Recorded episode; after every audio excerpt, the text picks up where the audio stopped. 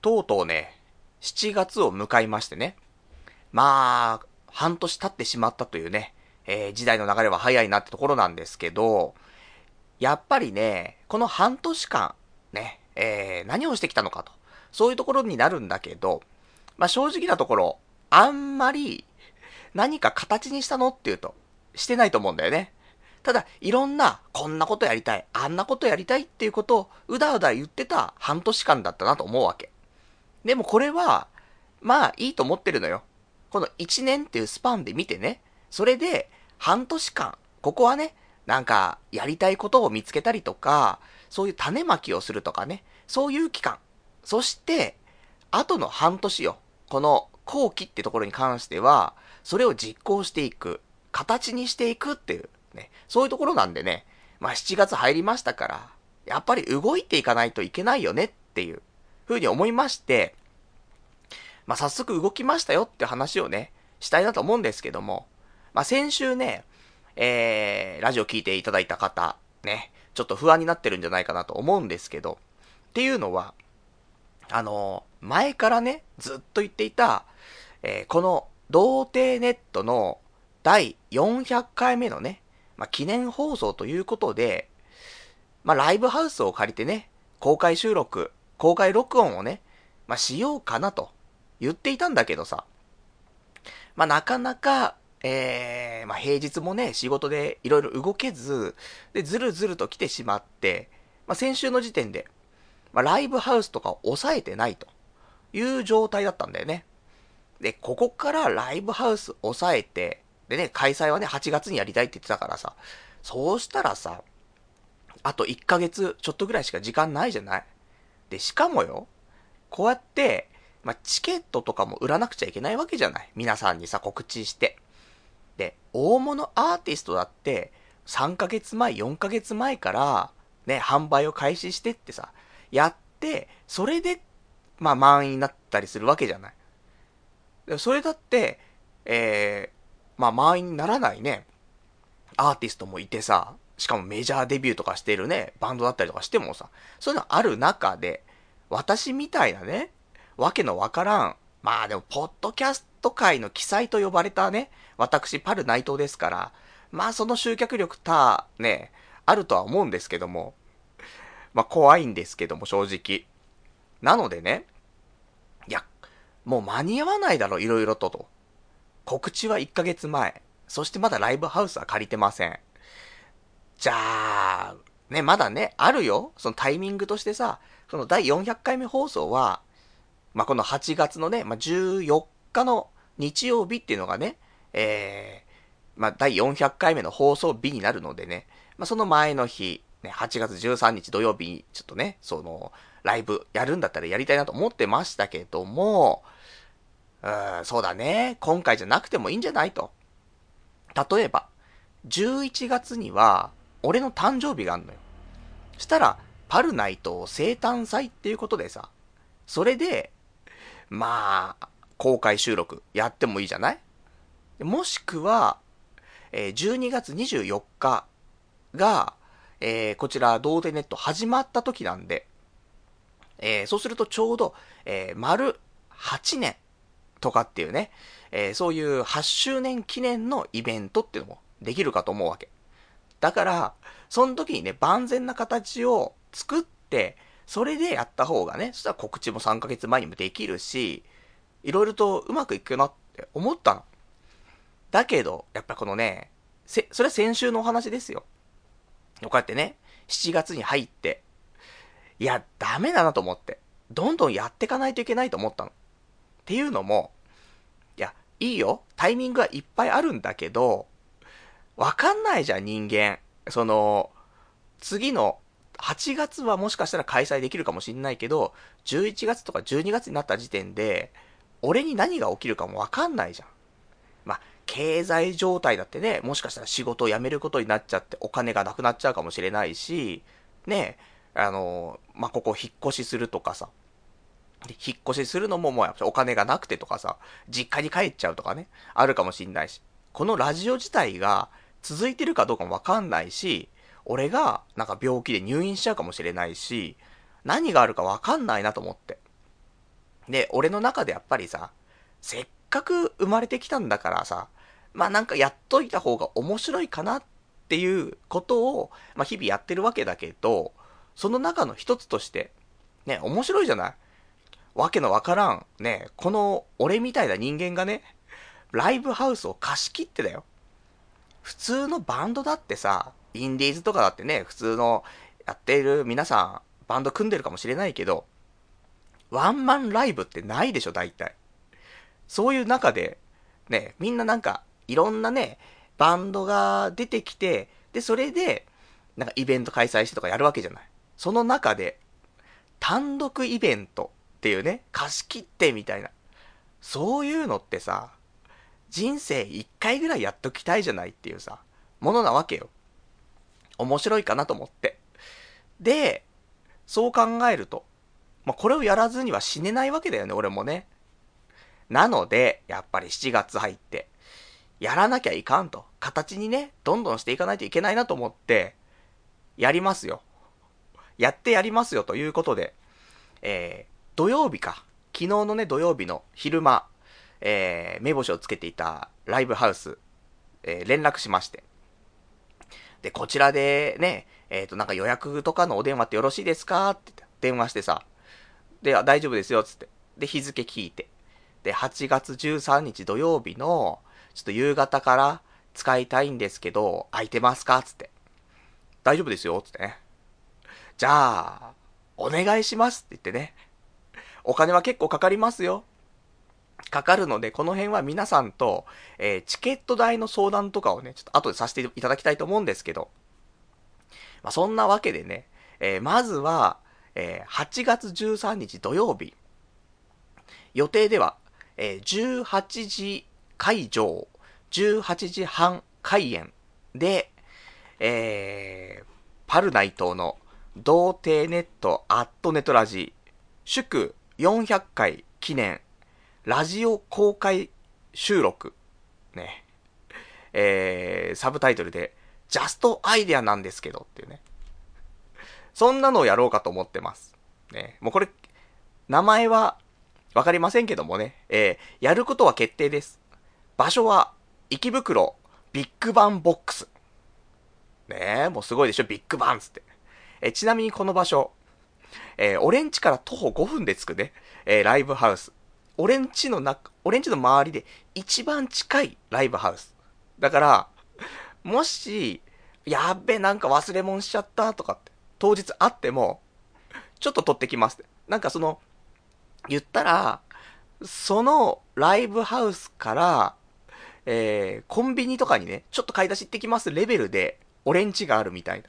ね。そのぐらい近いんですが、まあ、池袋で、そういうトークライブとかもできて、えー、結構なキャパがあって、ある程度自由が利くかなっていうのを調べると、まあ、ここが一番いいんじゃないかなというところで、まあ、池袋からだいたい徒歩10分ぐらい歩くのかな？なんで、まあ、ちょっと歩いていただくことになってしまうんですが、8月のね、一番暑い、まあ、時期なんですけどもね。でもまあまあそこをちょっと抑えさせていただきまして。なので、ぜひね、ちょっと、後で詳しくお話はしたいと思うんですけども、やりますよと。先週はやらないかもしれないって言ったけど、ねやっぱりずっと前から言ってたからさ。で、皆さんもね、えー、その日に向けて、まあ、よ、なんか予定とかもね、全部外してその日開けといてくれたかもしれないので、やりましょうということで、ぜひ、えー、来ていただけたら嬉しいなということで、8月13日土曜日、えー、まあ、池袋、ビッグバンボックスでね、公開収録やりたいと思いますんでねって、そういう話をね、先に皆さんにちょっと伝えておきたかったなと思ってね、こうやってね、7月入りまして、ね、えー、今年の後半戦ということでね、どんどん形にしていきたいと思いますので、まあ、そんな話もね、今日はね、えー、していきたいと思いますんで、最後までお聞きいただけたらと思います。それでは、やっていきたいと思います。童貞ネット、アットネトラジー。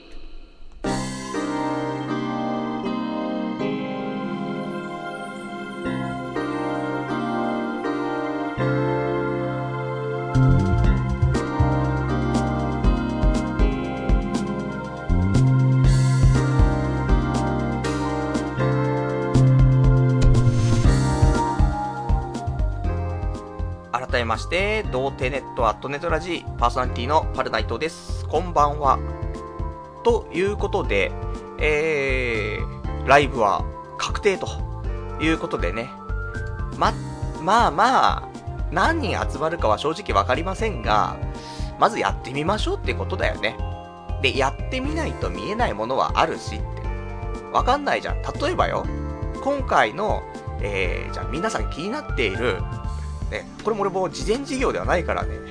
お金をできたら儲けたいとも思ってます。ね。っていうのは、これは別に俺の、なんだろう、どんどんどんどんお金を儲けて、なんかしたいってわけではなく、いや、トントンにできれば、もう一回そのお金でね、あの、開催できるじゃないっていう。だそういう運営費として、まあ一応ある程度いただきたい部分はあります。なんで、例えばだけど、えー、スペシャルウィーク、これ3ヶ月に1回ぐらいありますよ。さあ、スペシャルウィークのたびに、こうやって公開収録やるのどうですか？で、わかんないけど、これがいいのか悪いのかわかんないけど、だってね、あの、バンドとかだって、なんか毎月ライブやってますとかってあるじゃない。そう考えたら、ね、あと、吉本のお笑いライブ、もう毎日やってますじゃない。したら、パルナイトの童貞ネット、アットネットラジー公開収録、うん、3ヶ月に1回やってます。いや、おかしくはないよというね。で、内容だって毎回違うわけだからさ。なんで、いや、そういうのもありっちゃありだから、そしたら、皆さんからね、えー、チケット代いただいて、で、毎回毎回ね、一応トントンにして、それを持って持ってね、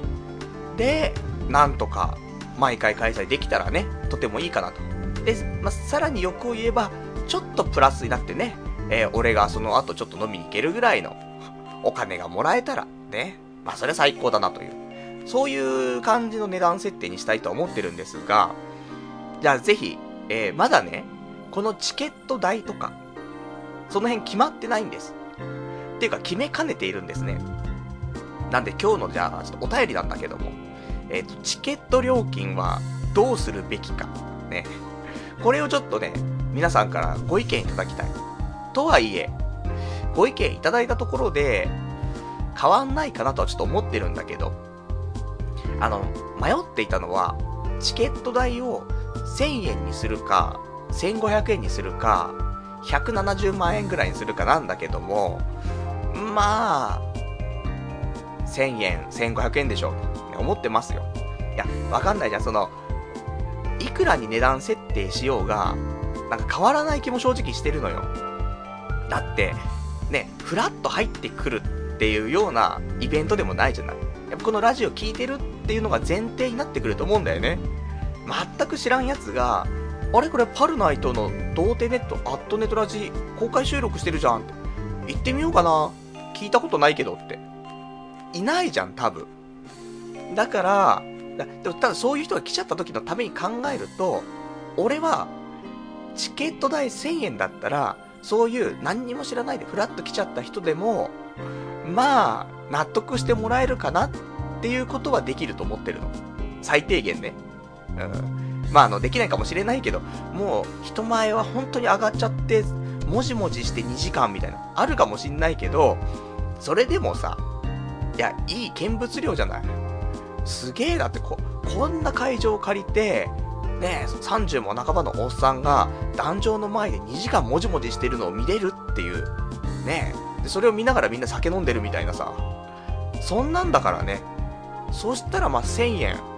まあちょっと、ね、捨てた金になっちゃうかもしんないけど、まあまあなんかすげえ珍しいもん見たなってなって終わるじゃない。だけど、1500円だった場合よ。俺は正直なところ、その、うん、なんか珍しいもん見たなで払えるのって多分1000円なんだよね。1500円って、その、初見で来る人に関しては、結構納得してもらえない気がしちゃってるんだよね。そう、捨て金としては500円高いなと思って。ただ、もうここ来るのはみんなもうリスナーしか来ないって言うんだったら、あの、1500円いただきたいなと思ってるの。だって、まあ生の、ね、このチビデブメガネハゲを見れます。ね、しかもレアなもじもじしてるの見れます。で、で、あの、いわゆる池袋のコンクリートジャングルにね、降り立つことができます。しかも、実際リアルのオレンジの近くまでね、えー、まあ、いわゆるね、聖地巡りですよ。あ、ここがパルさん言ってた、あそこのなんとかなんだ、みたいなね。そういう話はできますから、そういうのもできますよ、と。そうしたらさ、まあ1500円、いいんじゃないかなと思って。だそれこそ、本当にリスナーしか来なくて、で、さらに、まあ、なんだろう、まあ、パル頑張ってるから、いつもね、アマゾンギフト券くれ、ね、アマゾンギフト券くれと何度も言ってるけど、いや、なんか、あげづらいんだよなって。対価をね、なんか、何かもらってたらなんか払うのはね、いいかなと思うけど、何にもない中で、なんか送るのもなっていう人がいるかもしれないじゃない。そういう人は、まあ、じゃあチケット代高いけど、そういうので今までね、パルナイトを頑張ってるけども、まあそういうの送ったこともないから、じゃあ今回チケットを買うことで還元しようかなとか、思ってくれる人もいるとしたらよ。そしたらば、まあ変な話、チケット代3000円とか、ね、いただいちゃっても、いいと言ってくれる人がいるかもしんない。とはいえ、ね、私も怖いですから。これ初開催だからさ。で、記念の放送だからね、そんなになんか、その、利益がっつりっていうよりは、まあ、トントンで行けば、とてもいいのかなと。俺も、ね、えー、ハッピー、みんなもハッピー、ね、そういうので行きたいなと思って。ただ、安すぎると、俺がハッピーにならないんだよね。毎回俺の持ち出しのお金で開催して、で、赤字のまま回収できずにまた次の開催みたいな。どんどんどんどん赤字が増えていくと。それはあんまよろしくないかなと思って。ね、最初から負け戦みたいなね。まあ、どれを勝ちでどれを負けかっていう前提がわからないよ。お金がトントンっていうのが勝ちなのか、ね、まあ、プラスになるのが勝ちなのか、もしくは、ね、その動員っていうの？その、リスナーの方が、もういっぱい来てくれて、キャパをね、ちゃんと埋まって、チケットも売り、売れてさ、満員御礼なのが、勝ちなのか。わからんよね。だから、それこそ、チケット代500円とかにして。で、えー、満員にした方がいいのかね。それとも、えっ、ー、と、1人しか来ないけども、チケット代5万円とかね、取ってトントンにするのがいいのかと。どっちだかわかりませんけども、というね、ところではありますが、で、ちなみに、あの、キャパ、キャパですね。こちらが、えー、スタンディングだと100人ぐらいは入る箱なんだけど、えー、座ると、椅子並べちゃうと50人かな？っていうことらしいので、えー、まあ、チケットの方は50名様、限定になってしまうところがあるのでね。でも、これ、いや、わかんないんだよ。もう、50人のその席がね、ある中で、3人ぐらいしか集まらないっていう可能性は正直あると思ってて。怖いんだよ。したら、1人2万円のチケットにしちゃうみたいなね。そしたら3人の人は来てくれて2万円みたいな。いや、わからんけどもね。でも1500円だったら、なんとか、例えば、3、40人来てくれたらさ、まあ、いろいろもろもろね、含めて、ペイできるわけよ。まあ、後で詳しくじゃあ詳細の金額とかもね、あのー、今回かかる費用とかね、お話もしたいと思うんですが。まあ、そんなわけで、ちょっとチケット代、このお話をぜひね、えー、お便りでいただきたいと思います。で、お便りの方は、掲示板か、メールでお待ちしてます。掲示板の場合は、童貞ネットとググっていただきまして、ホームページございますので、そちらの、ラジオ用スレその7、ところにね、お答えいただけますか、あとはメール。メールアドレスは、ラジオアットマーク、童貞 .net、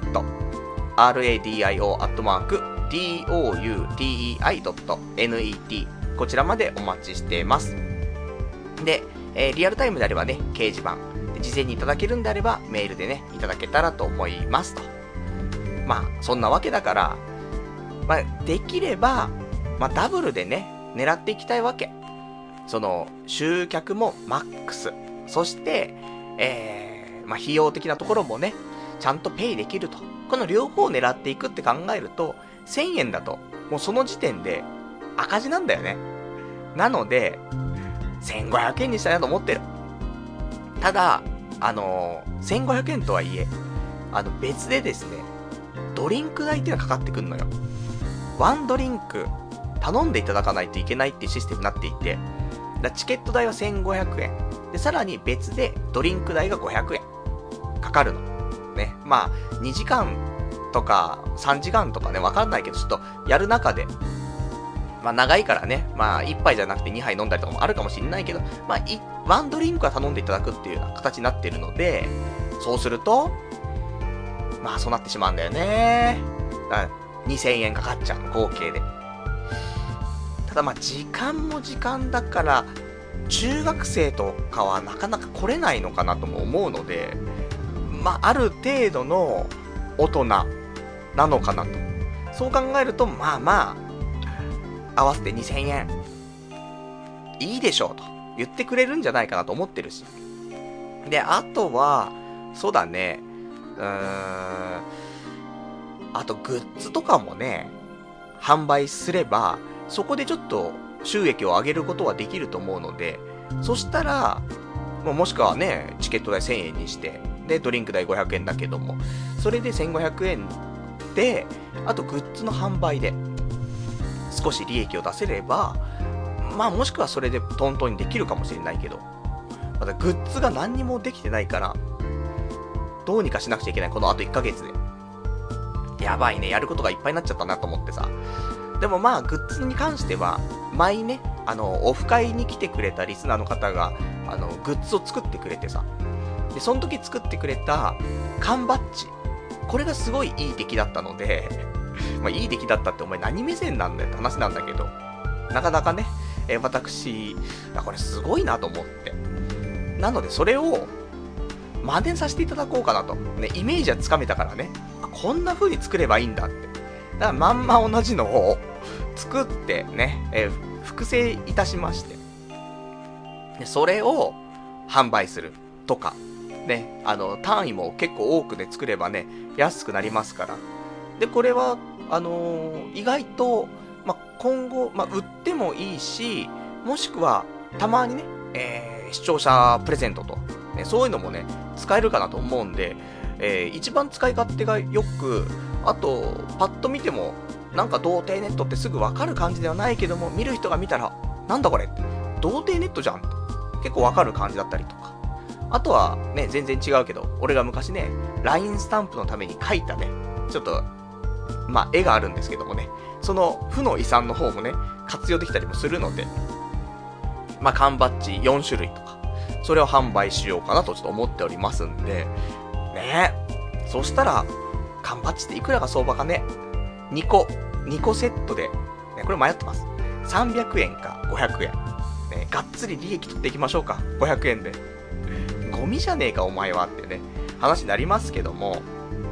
でもわかんない。そうやってやってかないと、ねえ。だって今後またイベント開催したいじゃない。それがね、できないよりは、ね、ちょっとお金かかるかもしれないけど、できた方がいいよねっていうのもありますからね。まあそんなところでね、ちょっと頑張っていきたいなと思っておりますよと。まあそんなんで、えー、じゃあちょっと、このイベントに関して、えー、皆さんからちょっと今ね、お便りいただいてますね。えー、ラジオネーム、えー、こちらが、羊ガエル水族館さん。これ先週ちょっといただいてたお便りなんですけども、トークライブ遠征のためにもう8月13日予定を空けている人もいるかもしれないから万が一延期するなら早く決めて告知した方がいいよというか今の時点でどの箱にするかも決めてないならどの道間に合間に合わないと思うっていうねお答えいただきましたありがとうございます。ねなんとか間に合わせましょう。ね。いや本来はやっぱりね最初に俺が言ってた通りいや大物アーティストだって3ヶ月前とかな。その中で、さっきこの間のね、1ヶ月半前の時点で何も決まってないっていうのは、もう明らかにおかしいんだけど、でも、ね、こうやって7月入って、ここからですよね。俺のこの形にするっていう風に動いた時の、この行動力。ね。これをぜひ皆さんね、感じ取ってほしいね。というわけで、まあ、やっていきたいとね、思っておりますので、ぜひぜひ来ていただけたらありがたいなと。そして、あと、えー、いただいてます。ラジオネーム493番さん。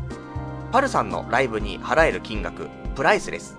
大ファンのパルさんに会えるなら、チケット代が多少、かっこ2000円くらいまでなら、高くてもいいですよ。ちなみに、交通費と宿泊費の上限はいくらまで出るんでしょうか？個人的には3万円ぐらいまで出してもらえると助かりますね。そこがクリアになるだけで、迷ってる人も参戦しやすくなると思いますよって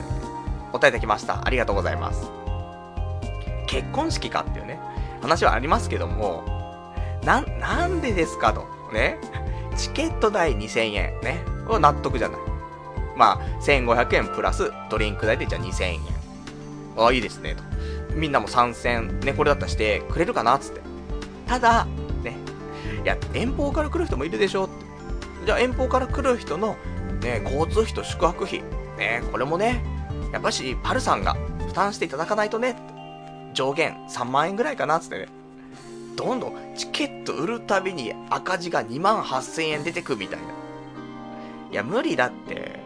そんなの本当にもう、ね、人生の門出を皆さんにお祝いしてもらうからこその、ね、遠方からじゃあぜひ来てくださいよ、3万円出しますみたいな。そういうんだったらわかりますよ。ね、親族だったりとかね、わかりませんけどもね。じゃないから。ね。いやもう事前事業超えちゃってるからね。もう、パルナイトのライブは、じゃあ2時間です。じゃあそれ以外は、えー、東京見学しましょうね、ってね。東京観光しちゃう帰りに、つって。なんで俺が東京観光のお金を払うんですかっていうね、ところになりますから。あのー、そういう、私からは何もお金は出ませんよ。ね。もうすっからかんですよ、本当に。いや、実際、じゃあ、いくらかかるんですかってことよ。このライブをするにあたって。で、このライブ、えー、まあまあ、ね、お高い。お高くはないんですよ。他のところと比べると。でも、やはりお高い方だよ。って思っちゃうんだけど、えー、こちら、池袋ビッグバンボックス、ホームページ見ていただくと、まあ、書いてあるので、その分に関しては言っちゃっていいのかなと思いますけど、えー、土日祝日、16時から22時。この時間を借りると、えー、4万9000円。高いですね。約5万円かかるんだよ。で、プラス、えー、ドリンク保証30杯って。これ何なのかっていうと、30杯はドリンク頼んでくださいね。1杯500円。なので、例えばリスナーの方が30人来てもらえれば、ね、で、ワンドリンクはみんな頼んでねって話になっていれば、それでドリンクは大丈夫。なんだけど、じゃあ、例えば5人しか来ませんでした。ね。で、ドリンクは5杯しか頼みませんでした。ということは、ね、えー、30杯飲まなくちゃいけないのに5杯しか飲んでいないので、25杯分、ね、消化できてないんだよ。そうするとどうなるのって言うと、25杯かける500円が、さらに私がお支払いする金額にね、上乗せされます。だから12,500円プラスになりますので、まあ5万プラス12,500円と。62,500円が私支払うお金になってしまうので、まあ最低30名来ていただきたい。ね。で、そうすると30名来ていただければ、ね、えー、1500円だった場合よ、チケットが。た4万5000円でしょで、ドリンクも30人来てくればペイできるからそこは考えなくてよくて、で、えー、4万5千円で、まあ、4万9千円引く4万5千円で、まあ、マイナス4千円と。ね。そんなところになると思うので、ま、30名ちょっと来てもらえれば、まあ、トントンだね。35名、ね、来てほしいですね。なんか他にももろもろとお金はかかりそうな気はするので、なので35名。ここがね、LINE です。で、さらにここから上来ていただけると、ありがたいですと。ね。で、この、いや、実際のところ、もっとお金かかるっていうのは何なのかっていうと、チケット販売とかもあるの。で、チケット販売は、いや、いいのよ。あのー、ツイッターとかさ、あとは、えー、まあ、メールとかでもいいし、あと、無料で使えるね、そういうチケットの、なんか、販売アプリとかね、昔ちょっといくつか試しましたけども、で、手数料も安くてみたいな。あるんだけど、せっかくだから、もう、こういうのやるかやらないかわかんないから、あの、チケットピアでね、販売したいと思ってるわけ。で、実際もう、チケットピアの申請はしました。ね。あとは、えー、イベントの内容と金額とか、そういうの全部入れて押せば、えー、2営業日以内でチケット販売が開催されます。なので、えー、今日明日ぐらいでちゃんとまとめて、で、えー、依頼かければ、まあ、今週中には、まあ、その、販売が始まりますんでね。まあ、できたら7月の7日の七夕あたりにね、販売開始したいかなと思ったんだけど、ちょっともしかしたら間に合わないかもしれないんで、まあ来週の放送までには、ちょっと販売ができるようにね、しておきたいなとちょっと思っておりますので、まあそんなね、でただその、チケットピアの販売に関して、えー、手数料取られんだけど、それチケット代の8%取られんのよ。なのでね、意外と、ほんと40人ぐらいは来てくれないと、トントンならないんだよね。で、じゃああとプラスね、あと10名。ね、50人まであと10名席がありますから。10人かける1500円と。1万5000円と。まあ、ここがもしかしたら、ね、えー、プラスになるかならないか、ところだけどね。まあ、諸経費全然他に入れてないから、多分、うん、ほんとスズメの涙かもしれない。けど、うん、ただね、50人って、そんな集まる？って思っちゃう自分はいます。ただ、ね、オフ会をやりますよって言った時に、一応、10人ぐらいの方は毎回なんだかんだでね、連絡くれたりとかしている状況なので、こ、ここまでのちゃんとしたイベントっていう風にやれば、来てくれないですかね？お願いしますよ。ね。あの、今後の開催にもちょっと関わってきますのでね、えー、ちょっと50名様ね、またちょっと告知はさせていただきますけどもね、えー、基本的には多分、チケットピアで販売中っていうね、これも、あの、人間生まれてきてね、一度はやりたいことのね、一つに入ってるかと思いますんでね。自分が企画したイベントのチケットをチケットピアで販売っていうね。これやらないと多分また死ぬに死ねないんでね。えー、またちょっと死に一歩近づいてしまうのかなと思いますけども。そんなね、ところで、まあ、早速、もう7月に入りまして、えー、ライブ、ね、やりますし、チケットピアで販売するっていうね、えー、人生の目標のね、2つをクリアできるかなと、と思ってますんで、まあ、ぜひぜひ、皆さんね、ご協力いただけたら嬉しいなと思っております。じゃあ、あと、お便りいただいてます。えー、ラジオネーム山猫舞台さん。まあ、8月のその時期の飛行機は高いよな。9月、10月とかだったら安くあるが、ホテルももう安いとこは取れないだろうし、地方リスナーには厳しいぜっていうね、答えいただきました。ありがとうございます。そうなんだよね。だ意外と地方リスナーは多いじゃない。だって俺がね、こうやって旅行とかさ、行くじゃない。この間もね、行った名古屋とかもあるし、そういうさ、ちょっと点々とね、前も広島行ったりとかさ。呼びかけてね、リスナーの方来てくれてとか、で、一緒に飲んだりとかする、ね、してもらってるけど、やっぱり、遠いんだよね。こっちから来るっていうのはさ。で、向こうから来るのも大変だしさ、だから本当に関東に住んでいる人だけになっちゃうよね。ちょうどお盆なんだよね。だから、その、高いんだよ。帰省ラッシュとか色々あるから。困っちゃうね。だから本当に、もう、電車で普通に来れる人っていうことになっちゃうんだよね。だ今度は、例えば、あの、全国ツアー、あるかもしんないね。1年間でツアーで回って、で、だって、スペシャルウィークは3ヶ月に1回あるんだったら、まあ、年に4回から5回ぐらいスペシャルウィークあんのよ。そしたら、ねなんか、東京、大阪、あとなんかどっか、ね、えー、沖縄、北海道と。いや、わかんない。だから、俺が旅行行けばいいんだよね。スペシャルウィークの時に旅行に行って、旅行先のところでライブするね、ところを借りといて、で、えー、夜、ね、昼間は観光してますよ。観光しまくって、飯食いまくって、うんこしまくって、そして夜はライブハウス行って、トークライブやって、で、その後みんなで打ち上げで、飲んで、みたいな、オフ会みたいな。そういう旅行の仕方。新しいね。なんか、旅行の目的がね、よくわかりませんけどもね。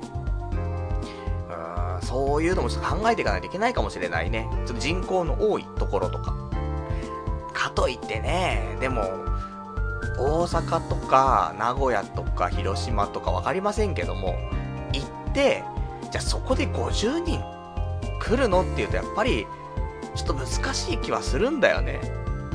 さあ、やっぱしちょっと小規模のオフ会するぐらいが、まあ一番いいのかなと思ってるんですけどもね。なんであの、無理は皆さんせずに、あの、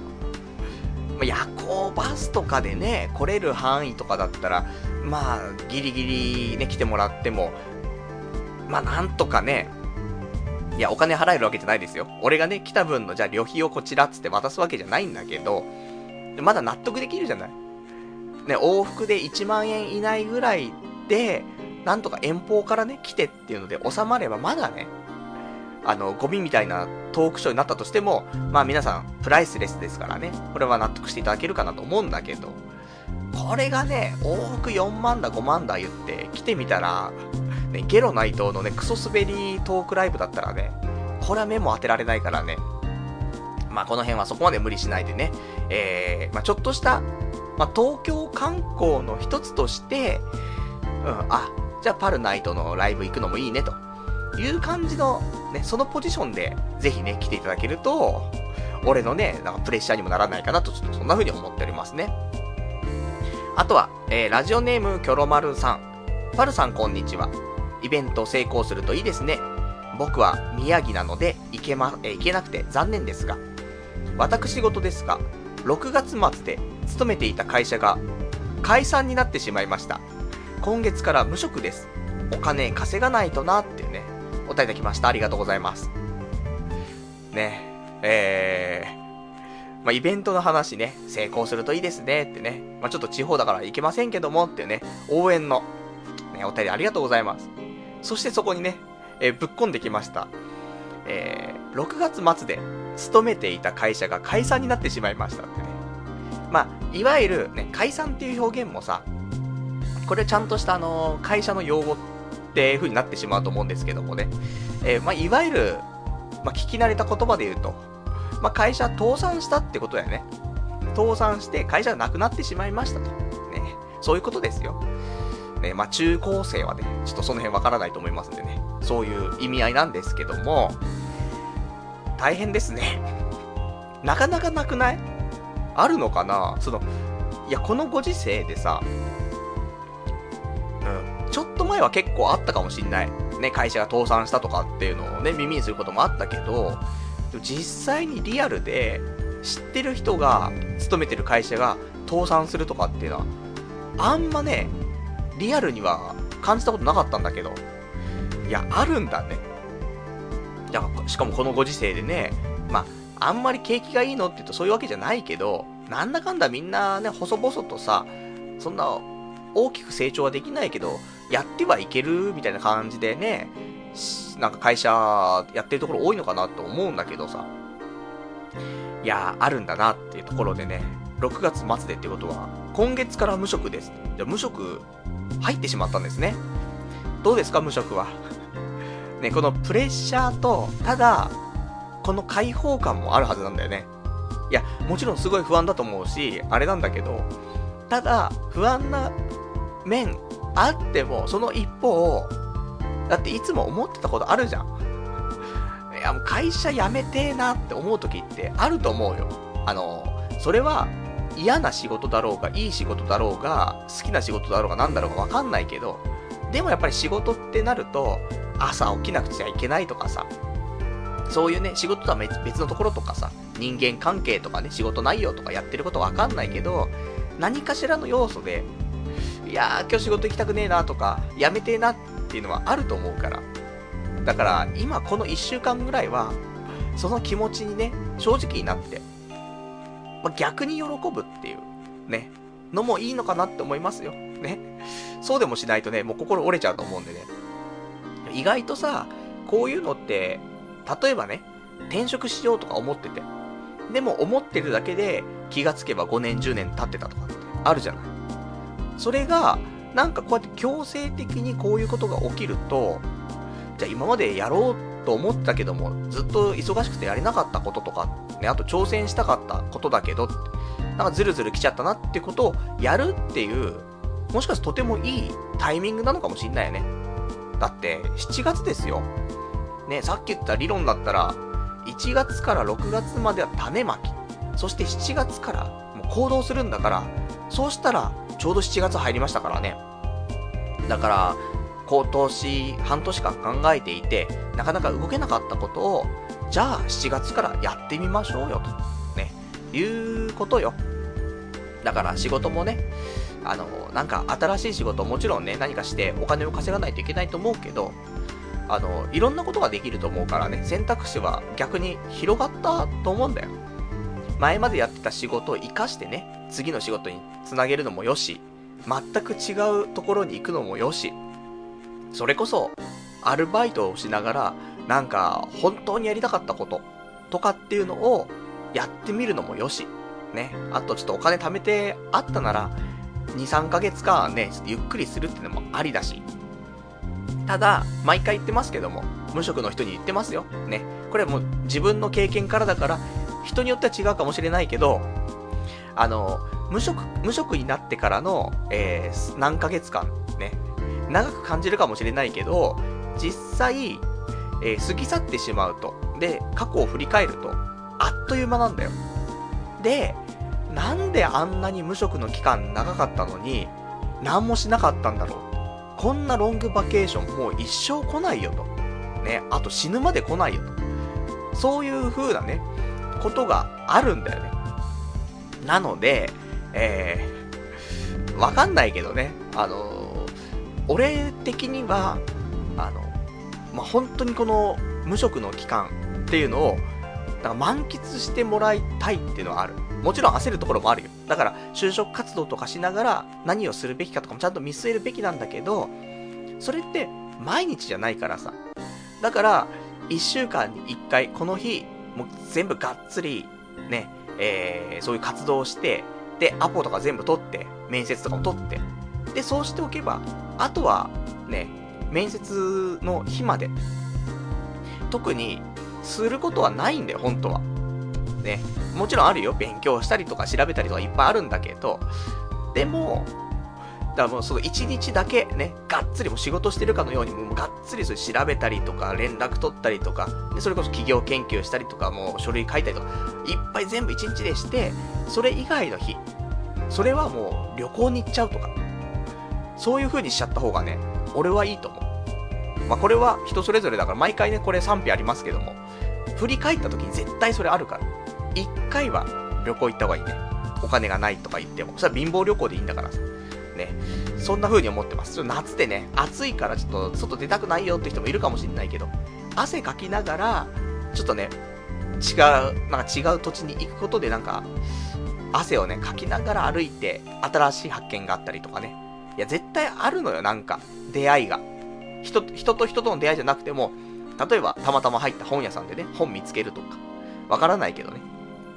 なんで、そんなこと思ってます。すいません。長々とね、そんな話してしまいましたけどもね。まあ、ぜひ、ちょっと心をね、えー、まあ、折れないように、ね、日々ちょっと頑張りながらね、ちょっと転職活動もね、していただけたらと思いますということだね。あとは、えー、ラジオネーム、えー、ラジオネームさくらさん。えー、仕事中で聞けないいつになったのか早く知りたいぞっていうね、お答えいただきました。ありがとうございます。8月13日ですよ。まだ聞けてないでしょうかね。ただ、うーやっぱりね、お盆だから、みんな予定ありそうだね、なんかね。まあ、ぜひ来ていただけたらね、嬉しいんですけどもね。まあ、いつも通りの感じだから、まあ、こうやってね、えっと、まあ、パソコンとかでラジオ聞いてるのが目の前で喋ってるだけの話だからさ、言っても、ね、いや、今週あったことなんだけど、とかって言い始めたりとかっていうレベルかもしれないけどもね、少し特別なことをやったりとか、まあ、グッズ販売したりとか。まあ、もし皆さんが希望するんだったら、サイン会をしましょうか。ね。嫌ですね、そんなのね。一人一人にサイン書いてね、なんか、あれでしょ？あるんでしょ？いつも聞いてます。頑張ってください。みたいな。はあ、あ、あ、ありがとうございます。みたいな。何喋ったらいいんだろうわかんないわ。みたいな。ね、AKB とかすごいよね。もう、ね、なんとかちゃん頑張ってね。みたいな。いつも応援してるから。ってもうにっこりしながらさ、受け答えするわけでしょ？もう笑顔の練習するわ。やっぱり。ね。もう引き笑いなんか、引き笑いじゃない。それじゃ大変なことになっちゃうけど。ね、ちょっとなんか引きつった笑いになっちゃうからね、俺もね。まあ、頑張りたいなと思っております。あとは、えー、ラジオネーム、伯爵さん。何はなくとも、公開収録で何をするのという話だと思います。何か企画は考えてますかってね、お答えいただきました。ありがとうございます。企画はね、まあ、あのー、パソコンとプロジェクターがつなげるんであれば、あのー、まあ、いろんな、ソープのね、あの映像、ソープの映像は大変ですよ。じゃあ、ソープの画面とかをね、皆さんに見ていただき、ね、これが前回私がご指名した誠ちゃんですみたいなね。そういうのもちょっと一緒に見れるかなとかね。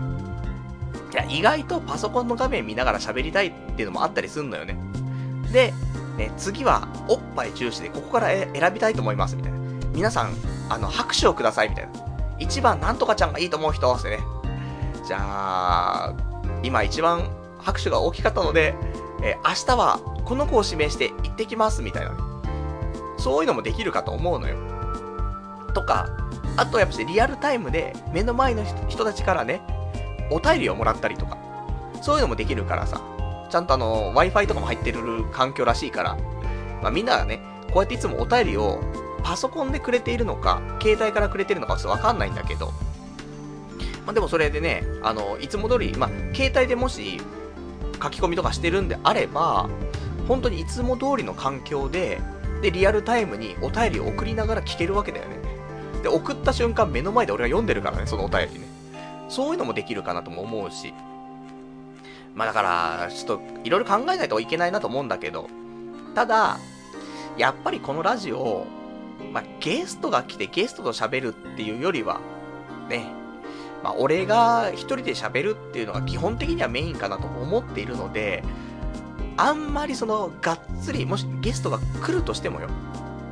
がっつりゲストと絡んでの2時間とかではなく、基本は一人喋りをしていきたいなと思ってますから、だから、まあ、あんま企画っていうか、普通に公開収録なんだよね。いつものラジオが目の前で聞けますと。で、ただリアクションに関しては、あの、皆さんの笑いだったりとか、そういうのに合わせて少し変わってくるところはあると思うんでね。何人もいればですけど、いなければ、ね、いつも通り、もうマイクに向かってね、えー、一点を見つめて喋るっていうね、そんなになっちゃうかもしれませんけどもね。まあまあ、ちょっと色々と面白いことがあればね、やっていきたいと思いますし、実際にね、せっかくリアルで会えるので、なんかこういうことやってほしいなとか、そういうのもあればね、なんかいろいろと、えー、お答えしていきたいなと、ちょっと思っておりますので、まあそんなところでございますよ、というお話で、まあ、ライブの話、意外と長く喋ってるね。こ、これはね、ほんとね、あの、さらっとね、終わらす話だったんですけども、ね、すごい喋っちゃったね、またね。まあそんなわけで、えー、まあ、皆さん、ぜひ、えー、来ていただきたいということで、またちょっとチケットの販売に関しては、まあ、追って、えー、ご連絡したいと思いますんで、一応予定だけね、8月13日土曜日、えー、18時会場、18時半開演。で、だいたい2時間から3時間ぐらいの、なんかイベントにしようかと思ってますんで、で、そこでね、えー、池袋はビッグバンボックス。まあ、こちらの方でね、やっていきたいと思いますので、ぜひぜひ皆さんね、遊びに来ていただけたら嬉しいなと思っておりますよ、とじゃあ、他、ね、今日お話ししたかったことなんですが、これメインの話じゃないからね。メインは本当にあるんだよ。あの、クルージングパーティーに行ったよって話。これメインであるんだけど。その前にちょっと一個、いいですか？えー、お便りをちょっといただいていましてね。えー、お便り読んでいいですか？えー、ラジオネーム、483番さん。パルさんも、出来婚っていうね、お便り。そして、えー、484番さん。チンポコンしましょうっていうね、お便りできました。ありがとうございます。まあ、これ何なのかっていうと、これタイムリーなね、えー、まあ、お便りでね、時間の方も、なんかそのね、ウェブニュースとかでね、流れた、その日の夜とかにいただいてるんですけども、いや、チンポコンですよ。出来婚ですよ。で、誰がっていうと、あの、ね、あのつってみんなわかるかわかりませんけども、藤島康介先生と、ネコムちゃんですよ。ね、この話したかった、本当はオープニング一発目。だけど、先にね、ライブの話しとかないといけん、いけないだろうと思って、そっち優先しましたけど、本当はネコムちゃん。ね、これなんですよ、今日ね、一番喋りたかったことはね、あのまず、藤島康介先生を皆さんご存知かというところですけども、まあ、昔のね、えー、まあ、俺たち世代とか、えー、もうちょっと上の人たちでもわかるとこで言うと、ああ、女神様とか、逮捕しちゃうぞ。あれの原作の人だよね。アニメとかね、まあ、なってますけども。とか、あとは桜大戦のね、キャラクター描いてる人とか、あとは、若い人でわかんないテイルズとかね、その辺の絵描いてる人が藤島康介さんね。で、この人と、えー、ネコムちゃんっていうね、コスプレイヤーの子がいるんだけど、この人たちが、できちゃった婚したんだよね。いや、衝撃だったんだよ。なぜかというと、いや、藤島康介っていう名前が出てきたのも衝撃だったの。えー、っつって。ね。ネコムちゃんが、例えば、ね、なんか一般男性ととか、あと、ね、なんか、芸能人の誰々ととかだったらわかんだけど、そこで藤島康介来ると思って。さらに藤島康介ってもう51とかなんだよね。すごいねと思って。で、あの、ネコムちゃん自体、俺は、あのー、俺コスプレイヤーとかそんなに詳しくないんだけど、ネコムちゃんはわかるのよ、すごく。っていうのも、よく、その、2ちゃんのまとめとか見てると、このコスプレイヤー可愛いとかっていうのがさ、あったりして、画像とかあったりするんじゃない？俺、やっぱりちょこちょこネコムちゃんの画像を保存してたんだよね。うん。大体コスプレイヤーを見ると、ネコムちゃんを見ちゃうんだよね。で、押しちゃうんだよ、画像を。画像をして、携帯の画面にネコムちゃんがいっぱいになったら、それ長押しして保存しちゃうんだよね。なので、この、あの、ニュースが流れる前から、俺の携帯には、ネコムちゃんの画像が何枚かあるのよ。そんな中のネコムちゃんなわけ。マジかと思って。いや、本当に、今のコスプレイヤーの中で、ネコムちゃんは、まあもう、トップ1、2、ね、どちらかだと思いますよ。じゃ、もう一人誰なのよって。ね。名前出てこないんだよ。ちょっと今忘れちゃいましたからあれなんだけど。もう今週ちょっとネコムちゃんって頭いっぱいなんでね、それ以外の名前出てこないっていう、まあ、そんな感じなんだけど、だからネコムちゃんと藤島康介と思って。しかも、できちゃった結婚、腹ませ婚、ね、チンポ婚ですよ。そういうね、あのー、素晴らしいなと思った。ネコムちゃん、まだ二十歳だからね。しかもなんかホリプロに所属しているさ、もう今、ね、まあ、コスプレイヤーだけども芸能人だよね。テレビとかにもたまにね、出てね、今一番可愛いコスプレの女の子みたいな、とか特集組まれたりとかして出てくるような子だからさ、そこができちゃった子ってすげえなと思って。で、ネコムちゃんのね、あのおっぱいと、体の感じと、なんか、すげえいい感じなんでね。で、写真で見るとちょっとむっちりしてる感じは多少あるんだけど、多分実際見たらめっちゃ華奢な気がするよね。ああいうのってなんか。なのにでかいみたいななんかね。そうあるんで、最強のなんかその体で可愛さと若さと、でコスプレっていうエロさと、それをすべて藤島康介がね、えー、ゲットしたっていうね、ああ、ネコム様的なね、危ないね。ちょっと何年か前だったらね、藤島康介逮捕しちゃうぞになっちゃうわけなんだけどさ。でもね、それでね、まあ、結婚したっていうことで。じゃあこれはね、あのー、先日のゆうかちゃん結婚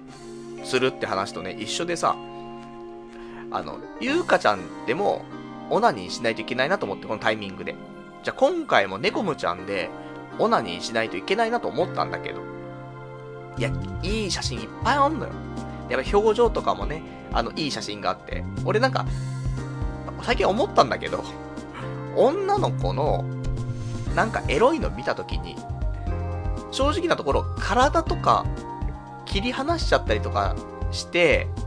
顔だけとかでも、なんか、エロい顔してる方が抜けるんだよね。だからなんかその、セックスしてますよ、エロい動画ですよ、画像ですよっていうのももちろんなんだけど、その時の体とか行為とかっていうところをピックアップされるよりも、その時の女の子の顔だけを切り抜いてピックアップされても俺は抜けるんだよね。どうでもいいんですけど。ね。結構俺さ、やっぱり顔なんだよなってよく言ってるのは多分そういうところにもあるのかもしれない。女の顔で抜ける。ね。これですよ。なので、表情がね、やっぱし結構いい表情してくれるのよ。なんで抜けるなとは思うんだけど。でもネコムちゃんね、やっぱ体もいいし、ね、コスプレも好きだし、と思うんだけど。でも、さらにちょっと発展しちゃった部分があって、あのー、私がよくね、最近やっているゲーム、ね、愛用してます、カスタムメイド 3D2。こちらの方を使って、えー、ネコムちゃんをね、イメージしたキャラを作ろうかなと思って。ね、ちょっと変態度が増してきたな、お前っていうのもありますけど、仕方ないんですね。で、それで、ちょっとネコムちゃんに似た感じの、え子を作りまして、で、おっぱい大きくしてさ。で、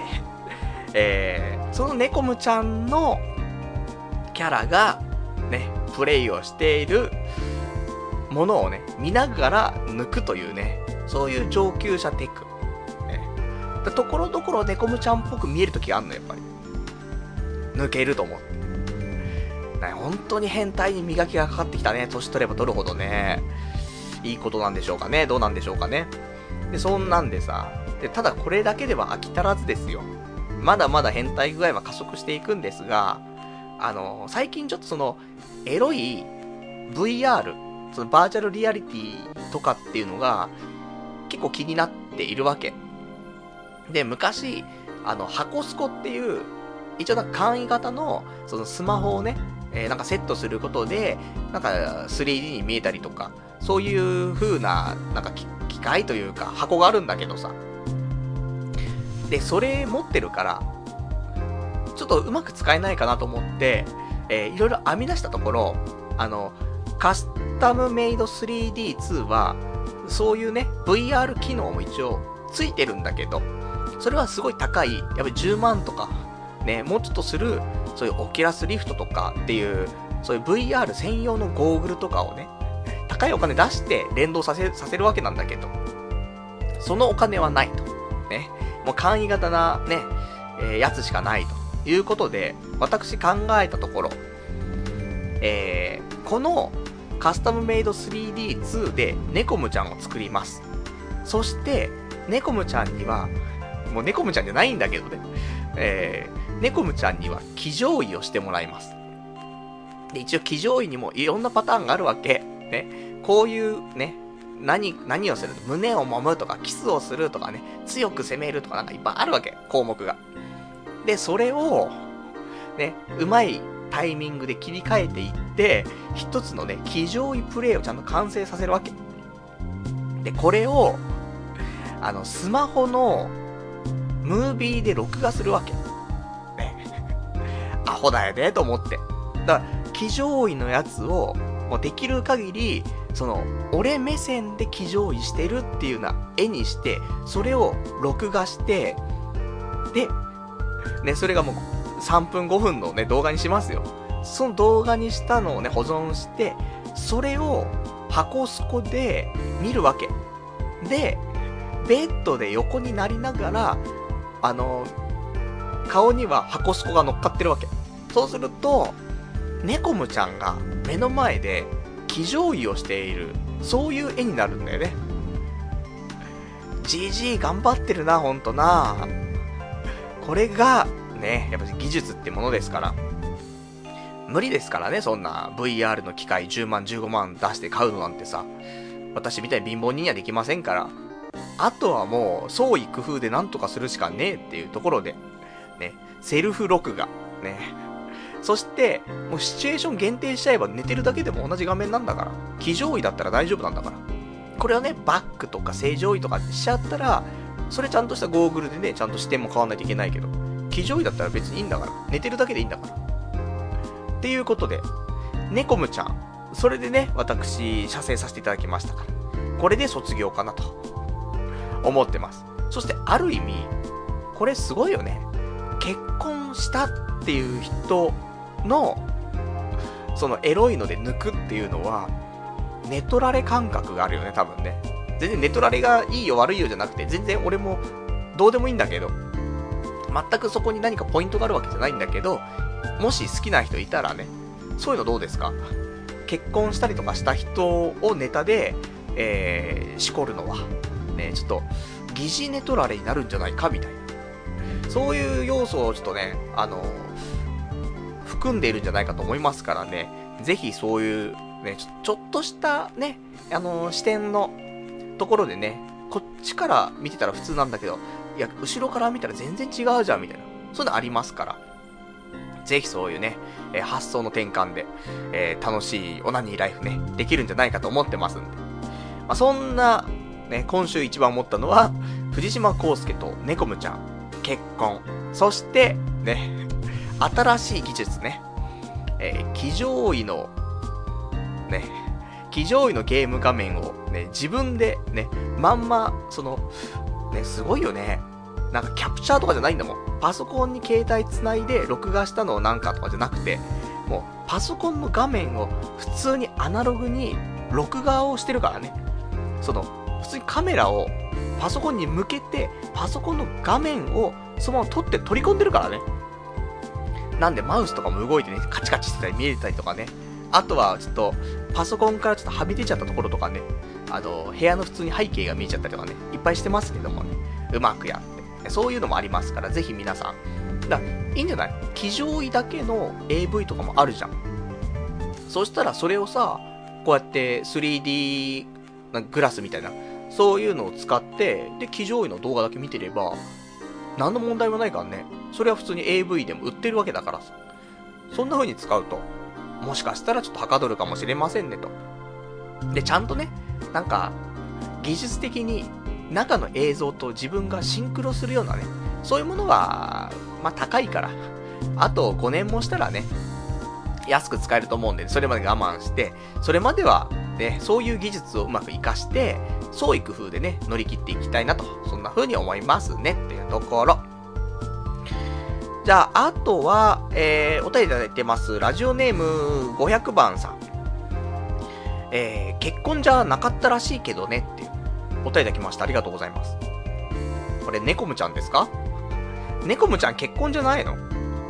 したらなんか、すごいですね。だったらすごいですね。さらにね、何があったんでしょうか？結婚しないの？わかりませんね。真相は闇の中ですけども、逆にみたいな。腹ませみたいな。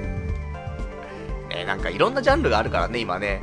昔はさ、なんか気持ち悪かったんだよ。寝取られとか腹ませとかさ。でもさ、なんかこんだけ何年も何年もそういうコンテンツをね、目の当たりにしてるとさ、なんかそういうジャンルが、なんかね、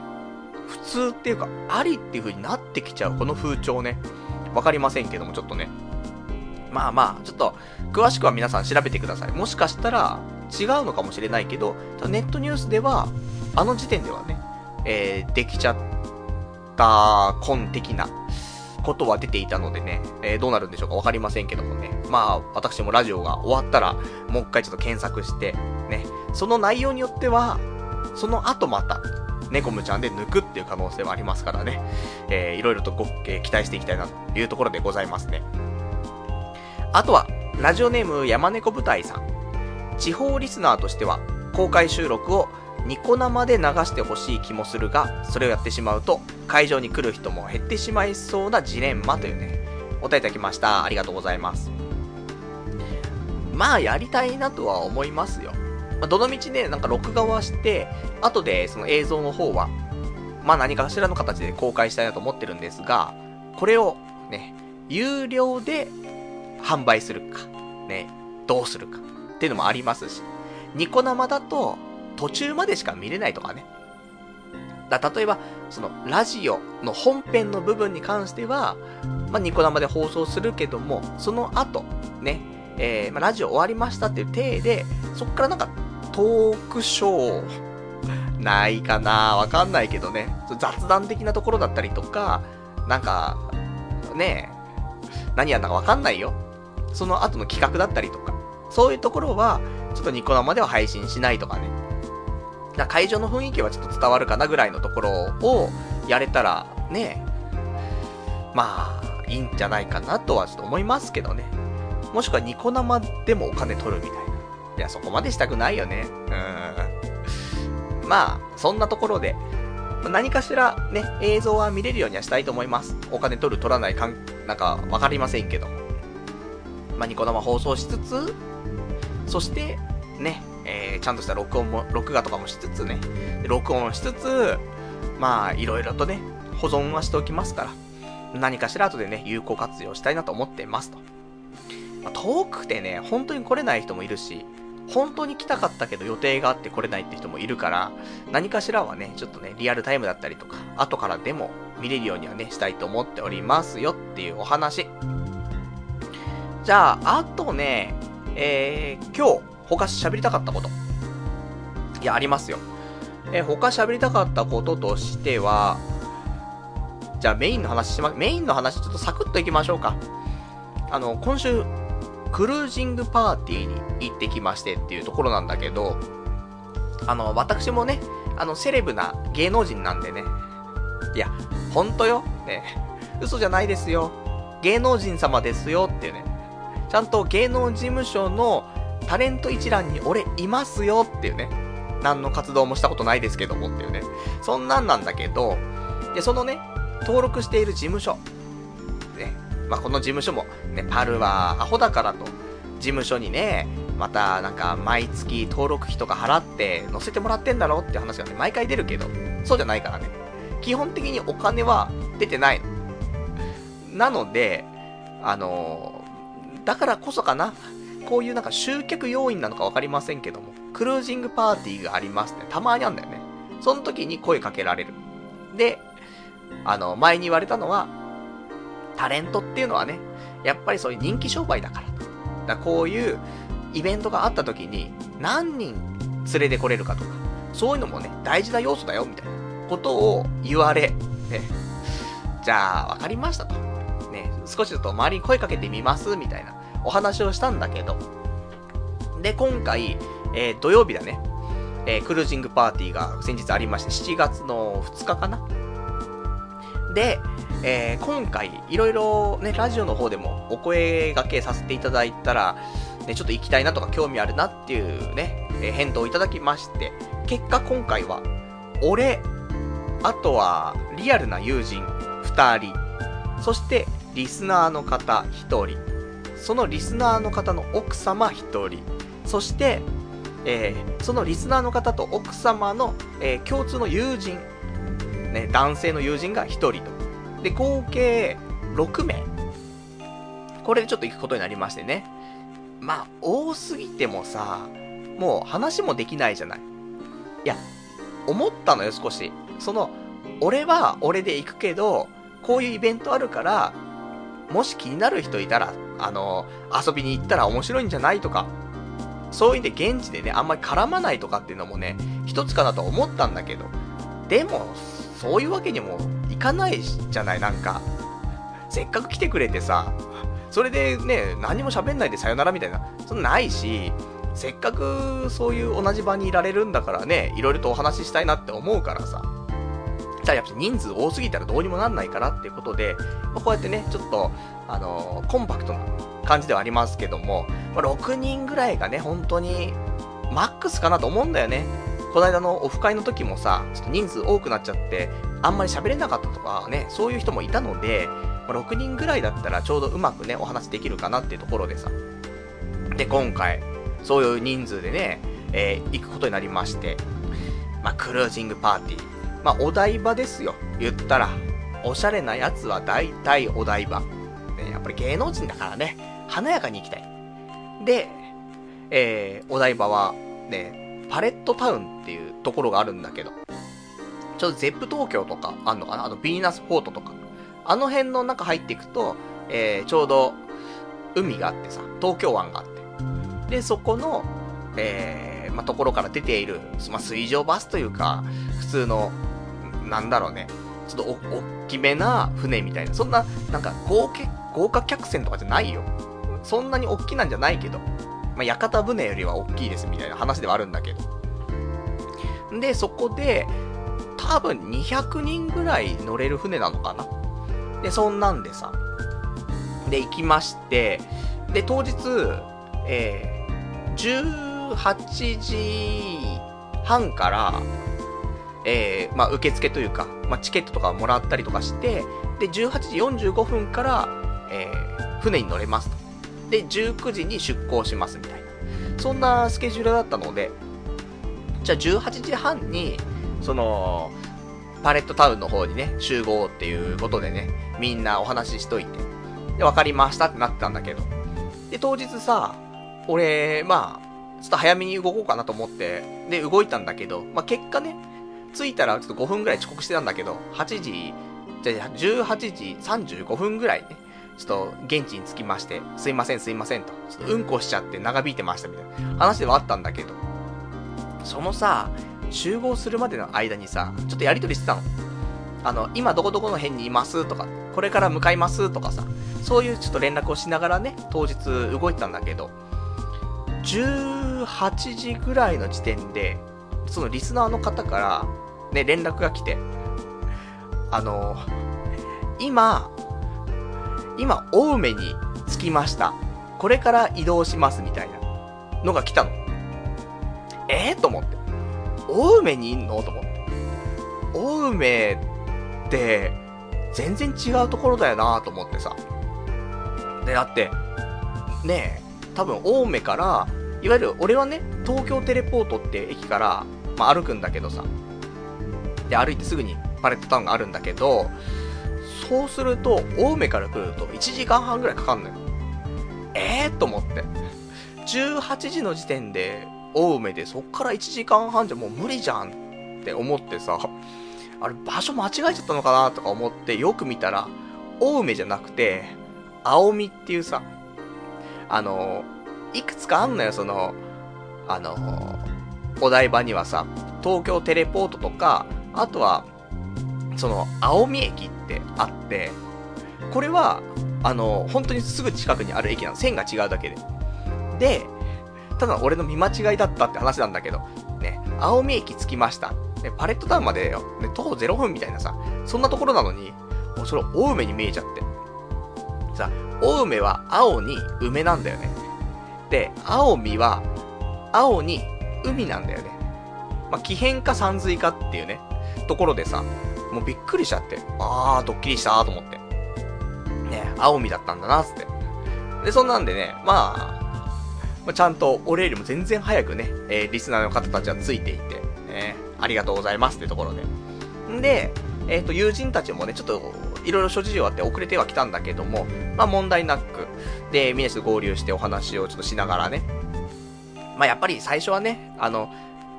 前のオフ会でね、ちょっと来てくれた、そのリスナーの方だったんで、まあ、そんなになんか、時間も空いてるわけではなく、あ、お久しぶりですみたいな感じでね、会えたのと。あと、奥さんがね、えー、とてつもなくコミュニケーション能力が高くて、俺の500倍ぐらいあんじゃねえかなっていうね。やっぱりね、まあ、その、リスナーの方、ね、そん、そんなにもしかしたら、そのコミュニケーション能力が激高ってわけじゃない、少しその温和な感じがあるんだけど、まあ、言ったらだから俺たちサイドっちゃ俺たちサイドなのかなっていう風には勝手に思ってはいるんだけど、ね、その温和な性格、ね、そして、なんかその包容力というかね、そういうところが強く、ね、そんなになんか、ガツガツ女の子をナンパするとかそういうタイプではなく、ね。なんだけど、奥さんの方はめちゃめちゃコミュ力高くてっていうね。いわゆるなんか、伊集院光さん夫妻的な感じをちょっと醸し出すようなね、ところはありますけども。だからやっぱりね、なんかそういう人と結婚するのが、ね、お互いに持ってないものを、本当になんか、うまい感じで補っているというかね。で、それが合わさって最強になるみたいなところはあるんかなと思ってさ。すごく、あの、いい夫婦だなと思ってはいるんですけどもね。あの、目の前でちょっとイチャイチャしてましたけどもね。で、そんなんでさ、そういう人がいたりとか。で、あと、その、リスナーの方が連れてきてくれた、その共通の友人の人を連れてきてくれたんだけど、だからこの人、なんか、今週知り合った人みたいな。たまたま家の近くのカレー屋に行った時に、なんか知り合って、その人を誘ったら来ちゃったみたいな。そんなら、らったらしいんだよね。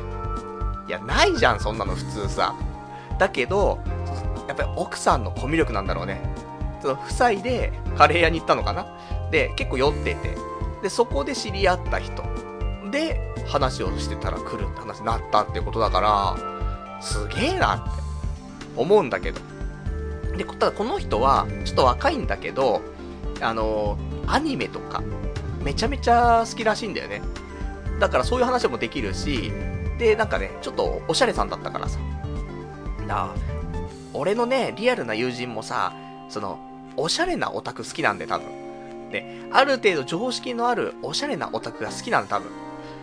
だから、あ、この人はなんか話合いそうだな、みたいなところもあってさ、今日はなんか楽しくね、なんかやれそうだなとか思って。そんなファーストインプレッションでさ。んで、えー、まだ乗船してませんけども、ね、大丈夫ですかこれね。いいで、サクサク行きましょうよ。で、えー、まあ、事務所の人にね、まだその船乗る前にチケットとかもらわないといけないから、つって。で、電話して、したら、あ、今からじゃあ行きますね、つって来てくれて。で、チケットもらって、お金払って。で、じゃあ船に乗るっていうとこになったんだけど、時間も来てさ。で、乗るときに、やっぱなんか、ちょっと、このクルージングパーティーって、ねまあ俺たちもパーリーピーポーだからさ、まあ慣れてて当然なんだけどさ、いや、ね行ったのはもう本当に1年前に1回ね、クルージングパーティーね、行ったことありますけど、まあ同じようなね、事務所主催みたいなやつなんだけど、まあそれ以来だからね、もうあんま覚えてなかったんだけど、今回この入り口、ね、乗船するときにやっぱチケットをね、確認して、で、えー、入船、入船っていうかね、その乗船するわけなんだけど、その入り口のチケットを見る人、そのボディーガードみたいな人がいるんだよね。なんかその、いわゆるクラブ入るときに黒服が立ってるみたいな、そういうイメージあるじゃん。あれ。ね。黒服じゃないんだけども、なんかすげえムキムキの人で、超でっかい人なの。めちゃめちゃ怖いんだけど、で、あの、チケット見せてくださいって言われて。で、なんか表面だけ見せたら、あ、裏を見せてくださいとか言って。で、やべえ、怖えっつって裏を見せてさ、いいですよって、通ってくださいっつって。殺されんかなとかって思ってさ、本当にやばいよ。あの骨格は多分。首、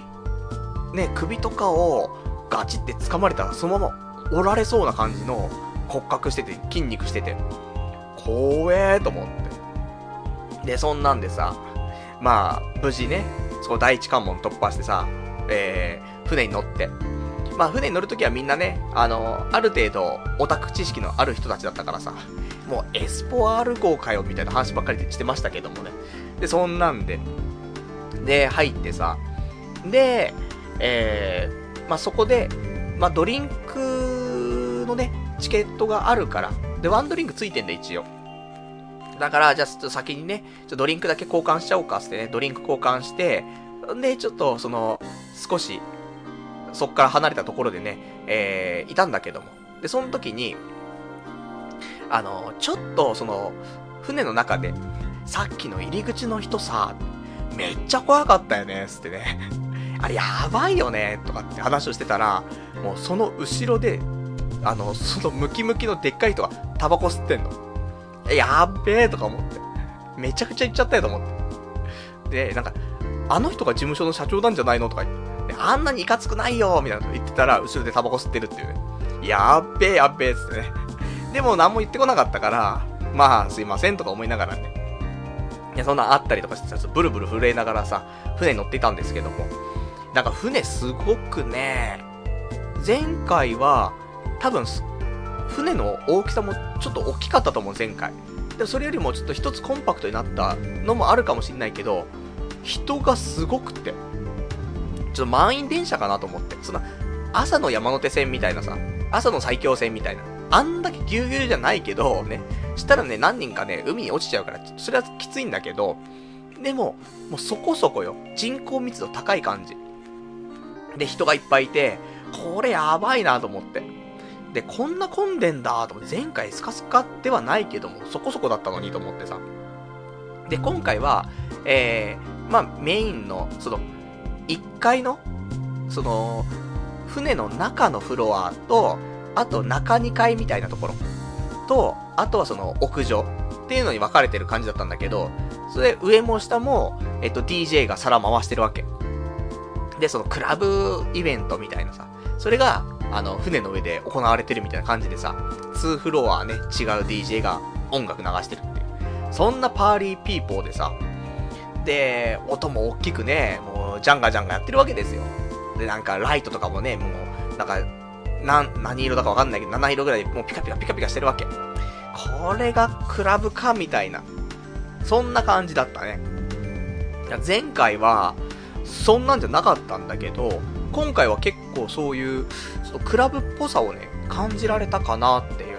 そんなね、ところはありましてね。まあ面白かったっちゃ面白かったんですけど、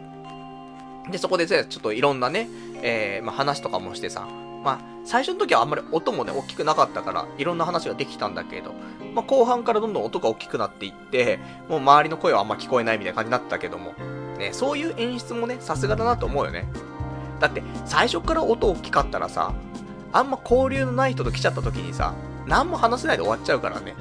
やっぱ前半はちょっとある程度喋れるような音にして、後半は盛り上がってみたいなね。みんなも、あの、酒も進んでね、えー、テンションも上がってという、そういうことかと思いますけどもね、さすがと思って。で、えー、そうだね、なんか、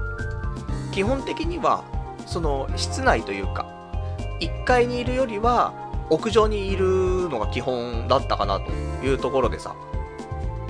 中はね、ちょっとタバコを吸えるところだったらしくてね、タバコ臭かったんだよね。で、あと、なんか暑いし、船だしちょっと酔うしってことでね、外の風を浴びながらの方がね、いいなっつって。なんで基本的にデッキに上がった状態でね、で、ガンガン音楽をね、聴きながら、まあ、踊り狂うわけではないですけどもね、私たちは。でも、どうだろう。途中ね、まあ、まあ、の、飲みもね、進んでいましたからあれかもしんないですけど、まあ、もちろんなんかその、前の方、まあ、一番前に DJ がいて、皿回してて、その前がね、ちょっと人が集まっていて、で、あとは普通の人たちがいっぱいバーっている感じなんだけど、まあ、目の、一番前の方はそれ少し盛り上がってんだけど、後ろの方ってそんなになんか音楽に乗ってうんぬんかんぬんじゃないんだけど、多分俺たちが一番盛り上がってたんじゃないかなっていうぐらい後ろの方は。6人で酒飲んで、ウェイってやってたね、と思って。いや、俺一人だったりとか、ね、俺と友達とかだけだったら、なんか違うんだろうけど、なんかあの時の、あのメンツで、酒飲んで、あの時、あのタイミング、だからこそかもしんないけど、ね、なんかあの場所だけ、異様に、ね、なんか盛り上がってたなと思ってさ。そんなね、ところで、だからすごい良かったなと思って、楽しめたかなと思ってさ。で、そんなんで、まあ、普通に盛り上がり、でもね、そんな盛り上がってる中さ、周り見渡すとさ、盛り上がってない人いるわけ。女の子二人でね、来ていて、で、もうなんか、隅っこの方でさ、つまんなそうにしてんのも携帯いじってるような女の子がいるの何人も。多分入れ食い状態なんだよ。でも声かけらんないじゃん。いや、声かけるのがマナーかなと思う思うのよ。つまんなかったね。なんかクルージングパーティーとかっていうよりは、なんか、ね、ちょっとハゲたおっさんに今日声かけられたんだけど、ギャハハ超ウケるとかって言って帰ってもらった方が、多分、お互いがいいんだよね。まあお互いって俺は心傷ついちゃっても立ち直れないんだけど、でもその子たちもさ、つまんなかったねって。なんか、男も、全然声もかけてこないしってね。かっこいいかっこ悪い関係なく、なんか誰かしらね、声かけてくれたらよかったのにとかっていうのもあるかもしんないじゃない。そんな子がいっぱいいて、しかも、事務所主催だから、その手の、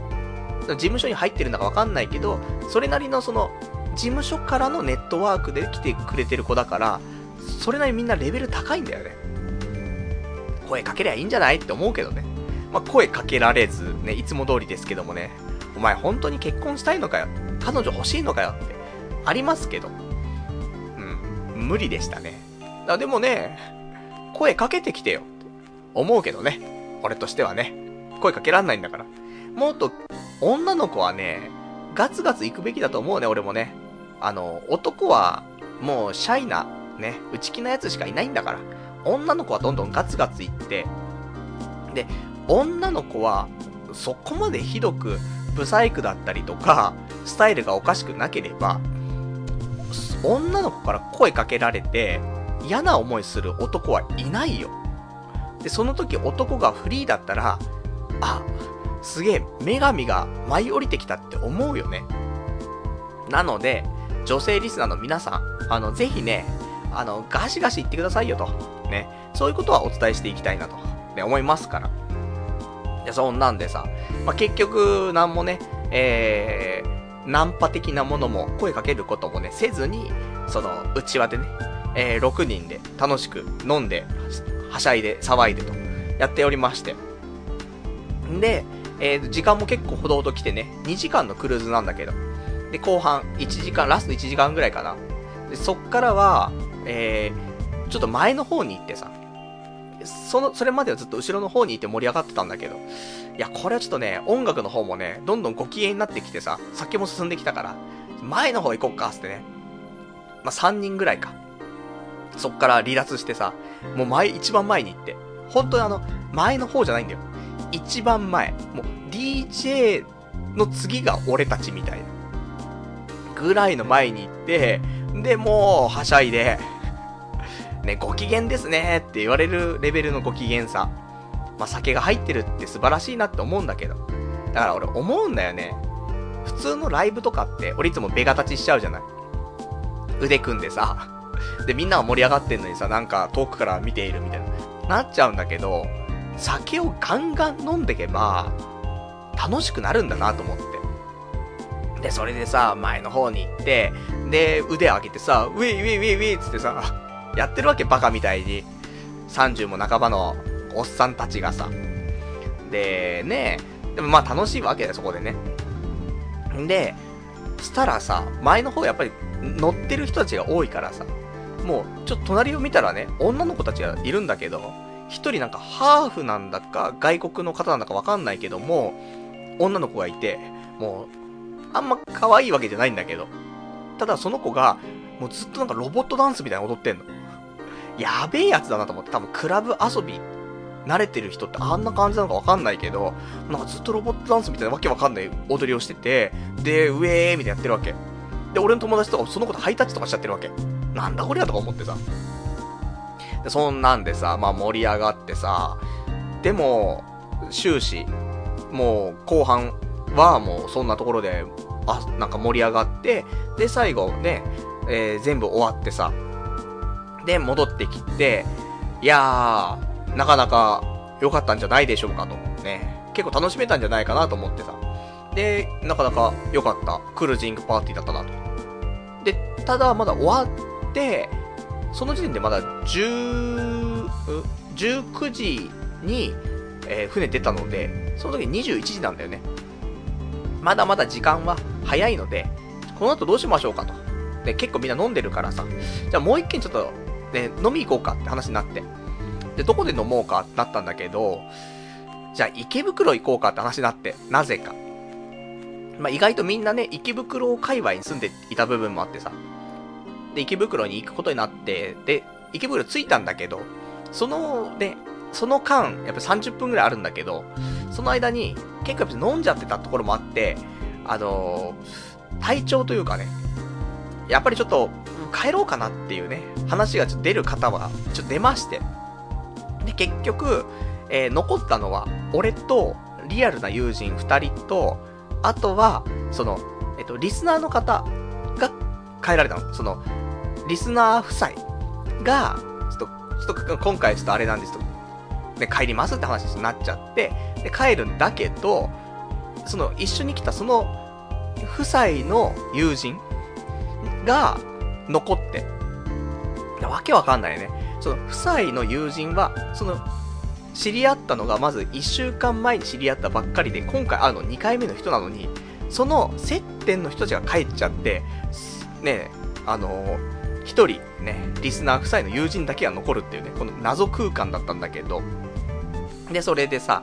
で、ね、しょしょうがないじゃん、そういうなんか、あの、このままね、あの、ちょっと酔いすぎちゃって危ない状態でね、一緒にまた飲んでてもあれなんで、それ、あの、夫妻の方たちにはね、気にせずに、じゃあ、あの、今日はってことでまたね、改めて、つって。で、残った4人でさ、じゃ飲み行こうよ、つって。で、飲んで、で、でもまあ、言ってもね、オタクというか、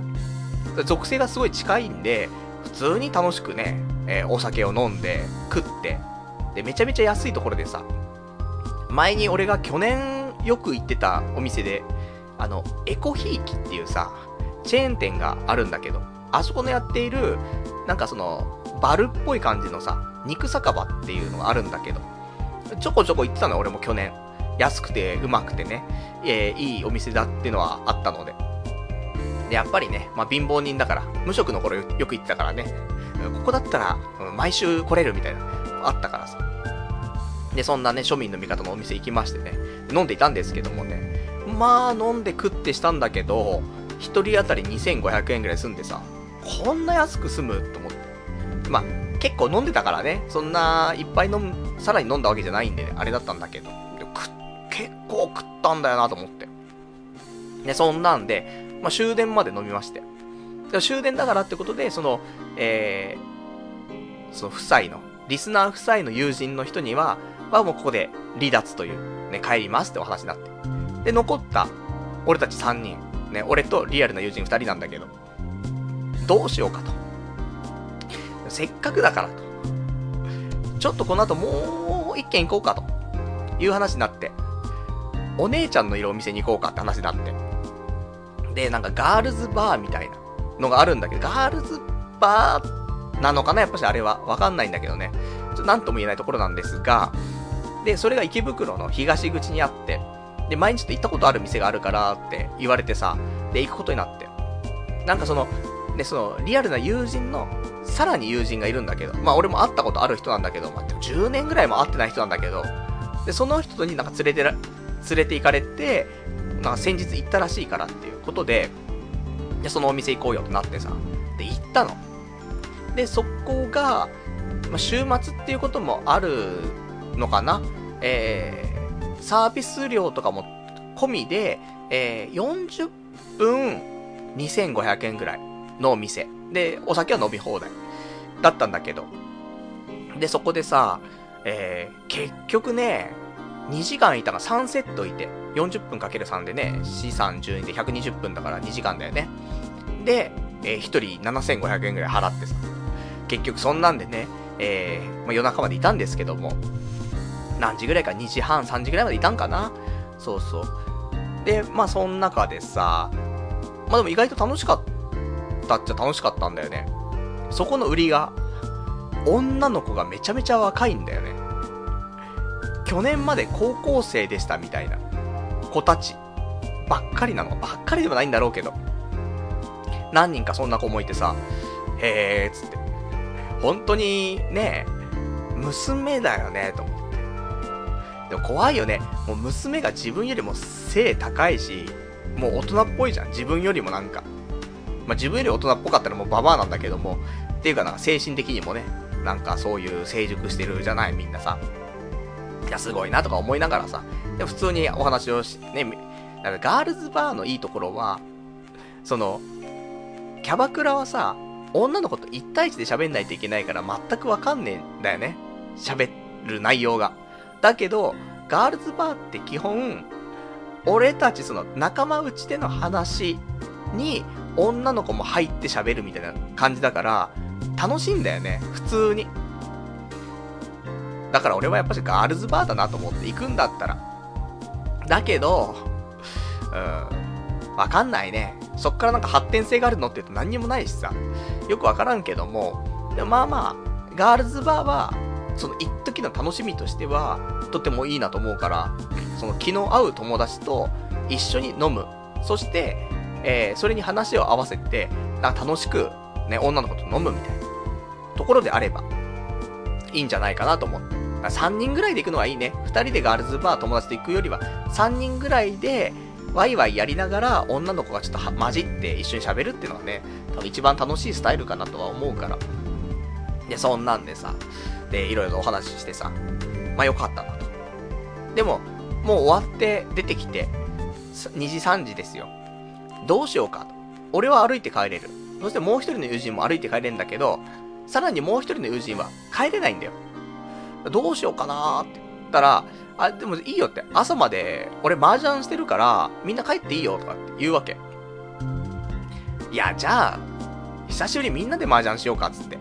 今3人しかいないからサンマっていう、その、本来4人で麻雀することになるんだけど、1人抜けてね、3人で打つっていうスタイルがあるので、じゃあサンマで、ちょっと、久しぶりに打とうかつって。昔、その人たちと、ちょこちょこと麻雀してた時期があんのよ。俺が、専門学生の頃とか。だからほんと15年ぐらい前とかね。だったんで、じゃあ久しぶりにちょっと打とうかつって打って、んで、ね、いろんな店ちょっと調べてさ、いや、ここももう今日閉まってるよ、あそこも閉まってるよ、つってね。で、たどり着いたところ、ね、なんか階段上がったところは閉まったんだけど、これはやってないんじゃない？つって。でも、エレベーターで、登ってったら、普通に入れて、あ、やってんだ、つって。入ったら、すげえ人がいっぱいいてさ、いや、大盛況だねっていうぐらい、まあ、いっぱい人がいて、で、久しぶりに麻雀したんですが、まあ、この時は、なんでしょう、すごくついていて、ノリに乗っていて、もう麻雀のルールもルールもよくわかんなくなっちゃってんだけどね、手は作れるよ。手は作れるけど、なんかもうどっから牌持ってきたらいいんだろうぐらいがもうわかんないぐらいになっちゃっててさ、久しぶりすぎて。そしてあと俺点数計算できないからね、あんまりね。だいたいこの辺だろうぐらいだ。漫画だろうぐらいしかわかんなくてさ。そんなレベルなんですが、まあ月について。まあなんか異名としては、ね、イーペイコーのパルみたいな。そういうのはついてもいいんじゃないかっていうぐらいイーペイコを引くっていうね。そんなんで、まあ、結局私最終的にトップをね、えー、維持して、ね、えー、単独トップで終わりましたけどもね。で、そんな気づいたら朝8時ぐらいになってさ、8時過ぎてるっつって、じゃあ帰ろっかっつってね。で、帰ってきて、で、風呂入って寝たんですが、まあ、さっき、ラジオ始まる前まで、あの、もう、酒がまだ抜けてなかったんだよね。ガールズバーずっと飲んでたからさ。で、また、ね、船とかも乗ってる時も飲んでたし、もうずっと飲んでるから、いや、全然抜けないと思って、ふらふらしながら始まった、そんなラジオだったんですけどもね。だそんな、ね、ところで、まあ、麻雀もして、なんか充実したね、クルージングパーティーから、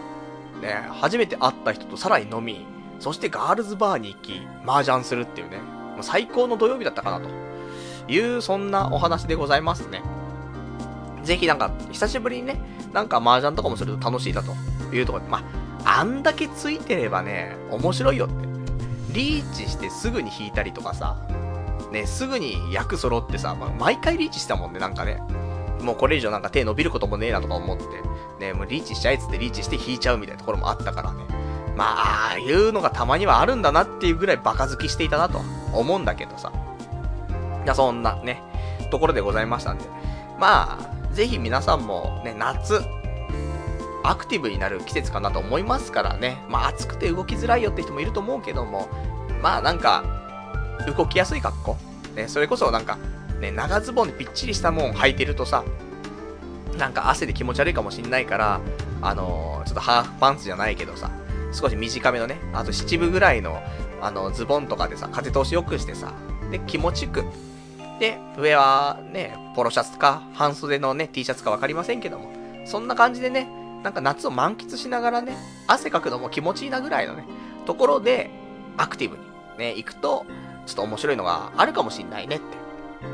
ていうところでございますんでね。まあ皆さんもぜひ、あの、クルージングパーティー、ね、夏だから、あるでしょ。なんかね、その、戦場パーティーとかね、たまに見るもんね。あとはさ、なんか花火とかも多分あるんじゃない？花火見るときに船の上から見ようとかさ。あとは夏だからなんか屋形船とかね、あるから、まあそういうね、ちょっと海にまつわる何かっていうのもね、えー、今年はやってみるとよろしいんじゃないかなというところでございますね。じゃあ、お便り読んでいきましょうか。えー、ラジオネーム、えー、山猫舞台さん。入選チェックのムキムキマッチョお兄さんで、パルさんのアナルバージンが奪われたって話じゃないのか。なんだっていうね、お答えいただきました。ありがとうございます。そんなね、入選チェックのムキムキマッチョのお兄さんにね、掘られてたら、もう壊れちゃうよ。俺のアナル壊れちゃう。そのぐらい、もういかつかったんだって。どのぐらいいかつかったかっていうと、なんかもうあの、ベルセルクに出てくるあの、魔物のでかい人いるじゃん。あんな感じだったんだよ。怖えんで、なんかもう。だからね、ああんなのにね、あの、バージン奪われたらね、やばいから。ほんと血だらけになっちゃうからね、多分ね。チンコもすごいとなってるわけでしょ。チンコもガッチガチのなんかぶっとくて長いのがついてると思うんでね。棍棒かな？あ、チンコだったぐらいのやつが来ると思うんで。いや、ダメだって。内臓も破壊されちゃうから、あんなんね。えー、無理です。そのぐらい怖かったんだよね。やべえと。なんでね。まあまあ、あのー、俺のバージンはね、あのー、しばらく取っておきたいと思いますよっていうお話かな。あとは、えー、ラジオネーム、羊がいる水族館さん。フリーの女の子には声をかけるのが男のマナーか。まだ恋愛工学に毒されているなってお答えいただきました。ありがとうございます。まあ、ね、恋愛工学のね、本を読むと、ね、そういう、まあ、ことが書いてあったりもするんだけど。いや、とはいえなんだ、やっぱり。本当に、すっげえつまんなそうに、船の端っこにいる女の子たちがやっぱお、本当に多かったんだよね。で、いや、いいのよ別に。関係ないしさ、あれだけど、ただ、いや、ナンパじゃなくてもよ。あのー、ちょっと乾杯するとかでもいいのかもしんない。あの、新しく、たまたまね、あの、自分がお酒飲み終わっちゃったから、買ってきました。で、ちょうどじゃあ開けようかな時に、女の子が、すっげえつまんなそうにして、ね、お酒飲みながらスマホいじってるんであればよ。その前で、開けて、あ、ちょっと今、買ってきて開けたんで、乾杯だけしてもらってもいいですか？みたいな、ウェーみたいなやって、ありがとうございますで、で、離れちゃってもいいと思う。ただ、もうその女の子たち、その、船の上に乗って、なんにも起きてないわけじゃん。それちょっと、悲しいよね、やっぱり。そう思うと、なんか、ちょっとしたね、なんでもないんだけど、なんか結局、なんか声かけられたんだけど、乾杯だけしてすぐどっか行っちゃった人がいたんだよねっていう話だけでも、一つあるとさ、だって、ねえ、こないだクルージングパーティー行ったんだって友達話した時に、で、結局なんかあったのって。うん、ずっと隅っこでパズドラやってた、みたいな。え、それパルナイトの、な婚活パーティーと一緒じゃんみたいな。なるじゃん。それはさ、やっぱ悲しい話だから、でそこで一個ね、なんかハゲたおっさんが、乾杯いいですかって言ってきて、乾杯してこれナンパかなと思ったらすぐどっか行っちゃったんだよねって。何それみたいな。そんな一つでも多分いいと思うんだよ。何かしらせっかく行ったところで、ねえ、そういうのがあったらいいなとは思うけど、何にもないで終わっちゃうっていうのは、それは多分、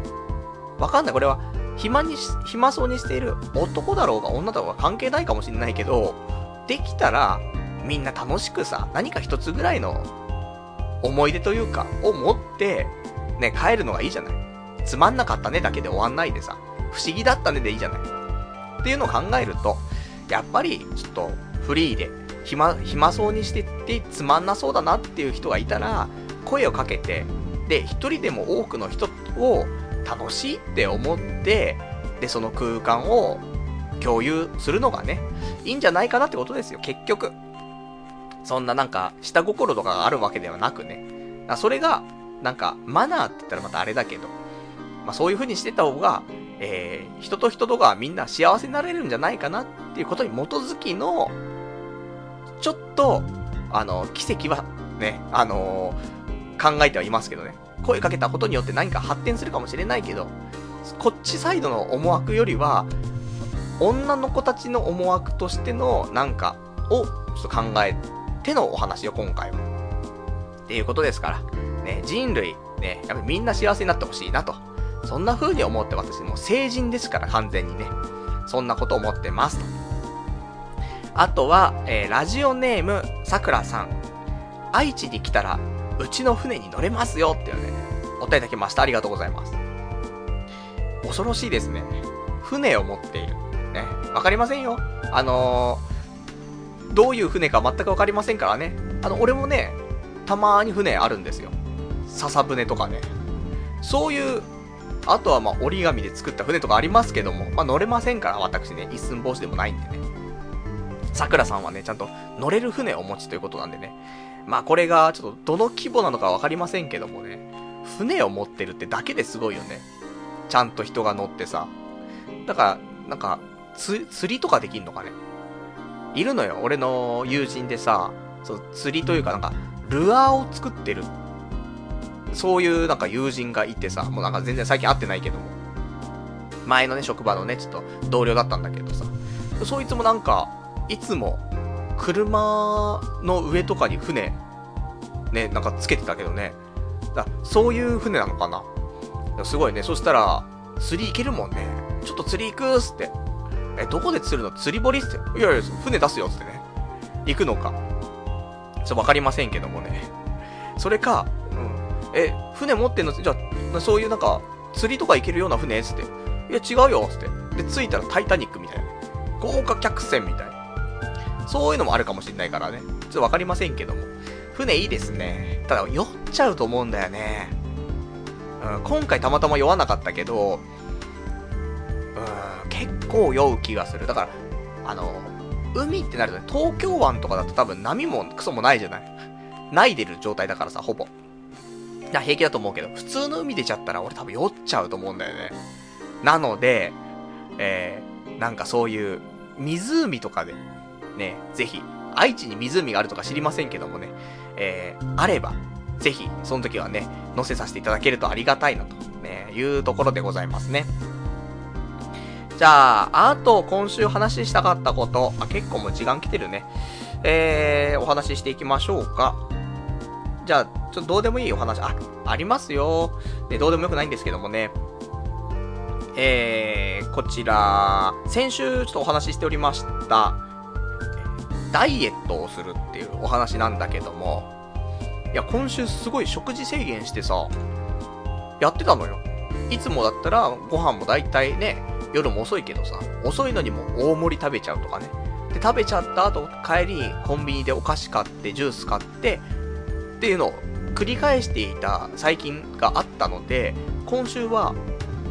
まあ、基本は大盛りにしない、で、完食も基本的にはしない、ジュースとかもあんま飲まないみたいな。多分これで、1週間で1キロぐらい普通に減ると思ったんだよね。全然、体重落ちなくて、で、1週間節制したんだけどね、無理で、で、さらに今日、まあ、ちょっと昼間というか、まあ、夕方ね、えー、晩ご飯食べてさ、で、ちょっとお蕎麦をね、ちょっと大盛りで頼んじゃって食べたんだけど、で、さっき体重計乗ったら、えー、61キロになっててさ、先週60.5キロだったんだけど、さらに増えてきちゃって。やっちゃったなと思ってさ、全然落ちなくなっちゃって。でも、よかったなと思って。あのね、このタイミング、だ先週のタイミングでダイエットするって言ってなかったら、今までの生活してたわけじゃん。したらもっと太ってたと思うんだよ。ただ、ちょうどその先週のタイミングでダイエットするって言ったから、これで収まってるんだよなって思うと。あとその新陳代謝がすごいね、なんか落ちてるなっていう風に思いますんで、あの、ちょうど意識するにはいいタイミングだったなと思って。でこの夏ね、ちょうど今暑くなってきてね、今日もだって暑かったんでしょ？世間は。35度超えてきたりとかさ、してたらしいんで。まあ、どんどんね、汗もかいて、え代謝も良くなって、ダイエットにもね、いいと思うんで、まあ、あの、夏バテをしないようにっていうところではあるけども、最低限ちゃんとね、栄養とかを取りつつ、まあ、お米を少なくするぐらいでいいんじゃないかなと。あとはね、えー、ジュースを飲みすぎない。ね、暑いからっつってね、ジュースとアイス、ジュースとアイス。ね、これはやめて、で、あと完食をしないと。まあ、このレベルで正直いいんじゃないかなと思ってますから。まあそれをしてね、今年の夏はね、スリムな体にね、なっていきたいなと思いますね。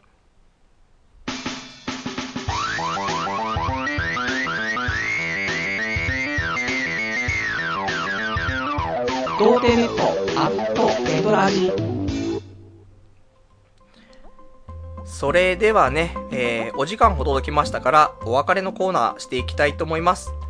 お別れのコーナーはね、えー、今日喋れなかったこととか、あとはまだ読めてないお便りなんかをね、つらつらとご紹介していきたいと思いますと。じゃあそんなわけでね、えー、他今日喋りたかったことなんだけども、そうだね、どうでもいい話しようか。あの、女性専用車両ってあるじゃん。ね、久しぶりになんか、あれか？女性のバッシングかっていうね、ところだけど。そうなんです。いや、そうなんじゃないんだけど。あと、女性専用車両ってさ、なんか嫌なんだよね、と思って。いや、何が嫌なのっていうのは、いいのよ。そういう取り組みをしてます。皆さん協力してくださいねって言うんだったらいいの。で、男も女もそして運営しているね、その、電車の会社の人も、みんなが、みんなうまくいくように、ね、よ、良かれと思ってみんなやってます。みんな分かってます。協力しましょうね。だったら分かんの。だけど、なんかもう、女性専用車両なので、ね、もうこれ、ダメですよ、みたいな。全然ダメじゃないんだよ。法律的にも多分問題ないし、まあ、言ったら、表現の方法がきついだけで、女性専用車両というよりは、女性、女性優先車両なんだよね、本来多分。それを専用とかって言い切っちゃってるところとか、まあ、言い切らないとね、乗っちゃう男も多くなっちゃうからっていうことで逆に言い切ってると思うんだけど、とか、ね、やっぱりその、間違えて乗っちゃう人もいるわけじゃん。そんな仕組み知らないからさ。だからね、そ車両ごと、車両ね、そこだけがなんか、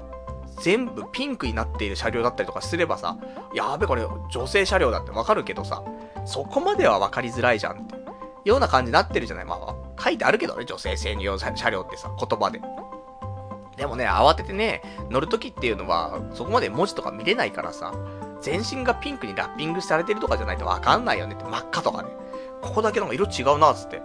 明らかにだったらわかるじゃん。あ、女性専用車両だっつって。じゃあちょっと違うところ行こうってなるけどさ。で、しかも乗っててもそのアナウンス流れてさ、えー、一番前は女性専用車両なので、ね。で、そこで、えー、男性の方は乗らないようお願いしますみたいな流れじゃない。いや、そこ、いや、こっちもね、安いお金で乗らせてもらってる立場だから何も言えないけど、いや、皆様のご協力をぜひお願いしますとかって表現だったらまだね、ああ、わかりました。みんな協力してね、あの、みんなが乗りやすい環境を作っていこうってなるけど、ね、そう、ご協力お願いしますでなく、え女性専用車両なんだから、男性は乗らないでください、みたいな。ね、そういう風なアナウンスされるとさ、ちょっとなって思うし。で、まあ、女の人はわからないよ。あのー、なんとも言えないけど、ね、中には、ね、男がなんで乗ってくるのよ、みたいなね。そんな人もいるし、あんまり気にししてないですよっていう人もいるし、あとはなんか、自分がね、自分に娘がいるようなお父さんとかは、いや逆に女性専用車両あってくれて、なんかすごいありがたいとかね、娘がね、あのー、電車乗るので安心してね、あのー、まあ、通勤通学にね、使わせられるねとかっていう意見もあるから、あった方がいいと思うんだけど、それはお互いの協力のもとだよねっていうようなお話で、なんかそういう少し行き過ぎた当然でしょみたいなのがあるとイライラしちゃって、そこで私ふと、あの、思いまして、もう女性専用車両じゃなく、えー、女隔離列車。ね。こんな風に言い換えたいなって思っちゃってさ。でも、普通に、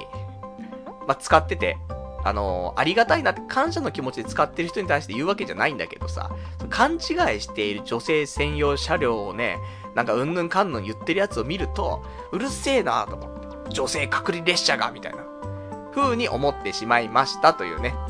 まあ、久しぶりにちょっと女性に対してのバッシングではないですけどね。まあ、これは、あのー、JR のね、えー、そのアナウンスに対してちょっとイラってしてね、その時ふとね、うん、うるせえなって思った時に、頭に浮かんだ言葉が女性、隔離、じゃ女ね。女性を女って言い換えるね、この差別的な感じね。女隔離列車ね。まあ、そんなことを思いましたっていうね、ゴミな思考でしたっていうところ。あと、今週、あ、これ最初に言うべきだったかなもう長くなっちゃったけど、まあ言っとこうか最後にね。あの、ボーナス出まして、ボーナスの金額を言っていきたいと思って、本当は、早い段階で言いたかったね。来週にする？せっかくだからって、結局さ、これ、ポッドキャストでもね、配信してますけど、後半って結局、聞き終わらないでさ、次の週迎えることって多々あるじゃない。俺もさ、その伊集院さんのラジオとか聞いてるとさ、最初の方はね、何回も聞くのよ。でも、途中で寝落ちしちゃって、結局最後まで聞ききれずに、何回も何回も聞くけど、ね、たどり着かずに終わるって時はあるから、せっかくだから、これは、来週じゃ話しましょうか。あの、一応ボーナス出ました。じゃあこの、えー、詳しい金額については、来週、ね、お伝えしたいと思いますんで、えー、30も半ばの男が、まあ、転職をして半年経って、いくらボーナスが出たのか、ね、知りたいでしょ？そして私は話しますよ、そういうの。ね、もう基本的にオープンですからね、人生は。なんで、どのぐらいの、えー、額面で、どんだけ手数料とかっていう、そういう、えー、差し引きされて、で、手取りはいくらだったのかと。ね、この辺は、しっかりね、明細を、えー、お伝えしたいと思いますんでね、えー、他人がどんぐらいもらってるんかってね、詳しい金額知りたいっていう人ね、いましたら来週も聞いていただきたいというところでございますね。こういうね、引きも必要でしょ。では、えー、あといただいてるじゃあお便りをいくつか読んでね、今日終わりにしたいと思います。ラジオネームガオガイガーさん。女性専用車両はブスを隔離してるんだと思ってました。ってね、お便りいただきました。ありがとうございます。ひどいですね。こんなこと言っちゃいけないなぁね。で、お前は自分を棚に上げて何を言ってるんだって話なんだけど。いやー、ほんとね、もうブスとデブを隔離して、で、あと、被害妄想が、ね、たくさんのね、ヒステリーなね、クソブス女性を隔離してる、その専用車両が、女性専用車両です。ね。そんなこと言っちゃいけないね、本当にね。もう男、男を見たら痴漢だと、ね、思っているデブス。あいつらがね、全部収まってるよね。ただ豚箱なんですけど、あんなのね。豚が隔離されてる施設みたいな。言い過ぎました。ね。そんなこと言ってると、今回ね、ちょっとお太りになった若干ブスのリスナーの人がね、あの、イベント来てくんなくなっちゃうからね。何言われるか分かったもんじゃねえなってね。なっちゃいますから。あの、ぜひ、あの、来てください。ね、あの、女性の方も来てくれると嬉しいなと思ってます。そして、あの、そんななんかあの、実際に、これ人がいないから、言いたい放題だけど、目の前に人がいる中で、そんなことは言わないからね。あの、ある程度、常識的な人間ですよ、私も。35年も生きてますから。そして、会社でもそれなりにうまくもやっていて、ね、あのー、普通になんか人生うまく回してはいますからね。なので、そ、そんな行き過ぎた変なことはないですから、安心して、ね、えー、イベントには来ていただけたらと思います。で、あのー、まあまたね、追ってイベントの話はしますけど、まあ、若い子も来て大丈夫だと思います。で、あの、2000円ぐらいはかかると思っておいていただいたらいいかな。チケット代1500円プラスドリンク代。で、あの、未成年は多分、まあ普通に無理だと思うんだけど、アルコールとかはね、絶対あの、飲まないでください。あの、普通にソフトドリンクもあるので、そこだけはちょっと気をつけていただきたいんですけども、まあ、その辺は、あの、ここのリスナーの皆さんはね、そういうマナーちゃんとしてると思いますんで、大丈夫だと思いますし、あの、こちらとしても、ね、アルコール飲めとは絶対言わないからね、あの、普通にソフトドリンク、ね、コーラ飲みながら、いつもラジオ聞いてる感じで、目の前でパルがね、喋ってるな、つってね。で、また、わけわかんねえ、くだらねえこと言ってんな、つってね。で、そんなんで2時間ぐらいね、楽しんでいただけたらなと。そんな回にしたいと思ってますんでね。まあ、普通にね、それがね、えっ、ー、と、公開収録だから、それが流れるから多分ね。なので、ちゃんと、あのー、一生残るね、音源だと考えて喋りますから。まあ、どんだけ滑っても喋り続けるしかないっていうね、そこはありますけども。まあ、そんな感じでございますね、と。じゃあ、あと他のお便りですけども、まあ、大体、えー、ご紹介させていただきましたかね。あ、じゃあ、あと他にいただいてます。ラジオネーム。えー、こちらが、えー、なんぞこれさん。えー、パルさんこんばんは。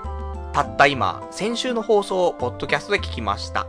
パルさんが言っていた通り、元カノは、あ、これ先週ね、あの、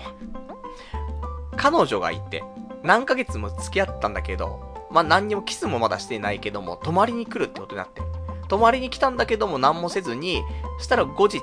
えー、別れるっていう話になったというね、悲しいね、お話でしたけども。えー、パルさんが言っていた通り、元カノは引っ張ってくれる S っ気のある人が好きだったみたいで、優しすぎる僕はめめしいと思われていたみたいです。パルさんの女性分析、パネース。7月になって女性が薄着で街をうろつく素晴らしい季節がやってきたので、頑張って生きていきたいと思います。いろいろアドバイスありがとうございました。ぜひ機会があれば飲みましょう。おっぱいおっぱいパイスラッシュっていうね、お答えいただきました。ありがとうございます。いやー、大変だったね。立ち直れないと思うけど、なかなか。まあ、ここはね、仕方なかったと。ね、一つ人生のね、経験をしたなっていう風に受け止めて、まあ次にね、パイスラをね、眺めながらね、この夏を過ごして、で、えー、チャンスがあればね、また新しい彼女。で、そんなに S っ気でね、引っ張ってってくれるような人がいいっていう子じゃなく、ね、あのー、なん、なんぞこれさんみたいなね、人がいいなって言ってくれる子を今度はね、探してね、えー、お付き合いできたらいいですねっていうところで。まあこんな話はね、やっぱり酒飲みながらとかでね、なんかもう笑い飛ばすような感じでね、するのがいいかと思いますんでね。まあ、機会があればね、なんか飲みにね、行けたらなと思いますね。あとは、えー、お便りいただいてます。ラジオネーム。えー、こちらが、そうだね、490番、えー、かすかさん。アニメの感想じゃなくて、来期来るアニメを予想するのはどうでしょうか？僕は友人とどれが来そうって予想し合う遊びをやってるので、原作読んだり、PV 見たり、情報収集していますが楽しいですよ。オーバーロードやこのスバは予想通りヒットしましたし、逆にカバネリはグダグダになって予想を外しました。当たっても外れても楽しめるので、良ければ新ラジオでやってみてください。それではというね、お答えいただきました。ありがとうございます。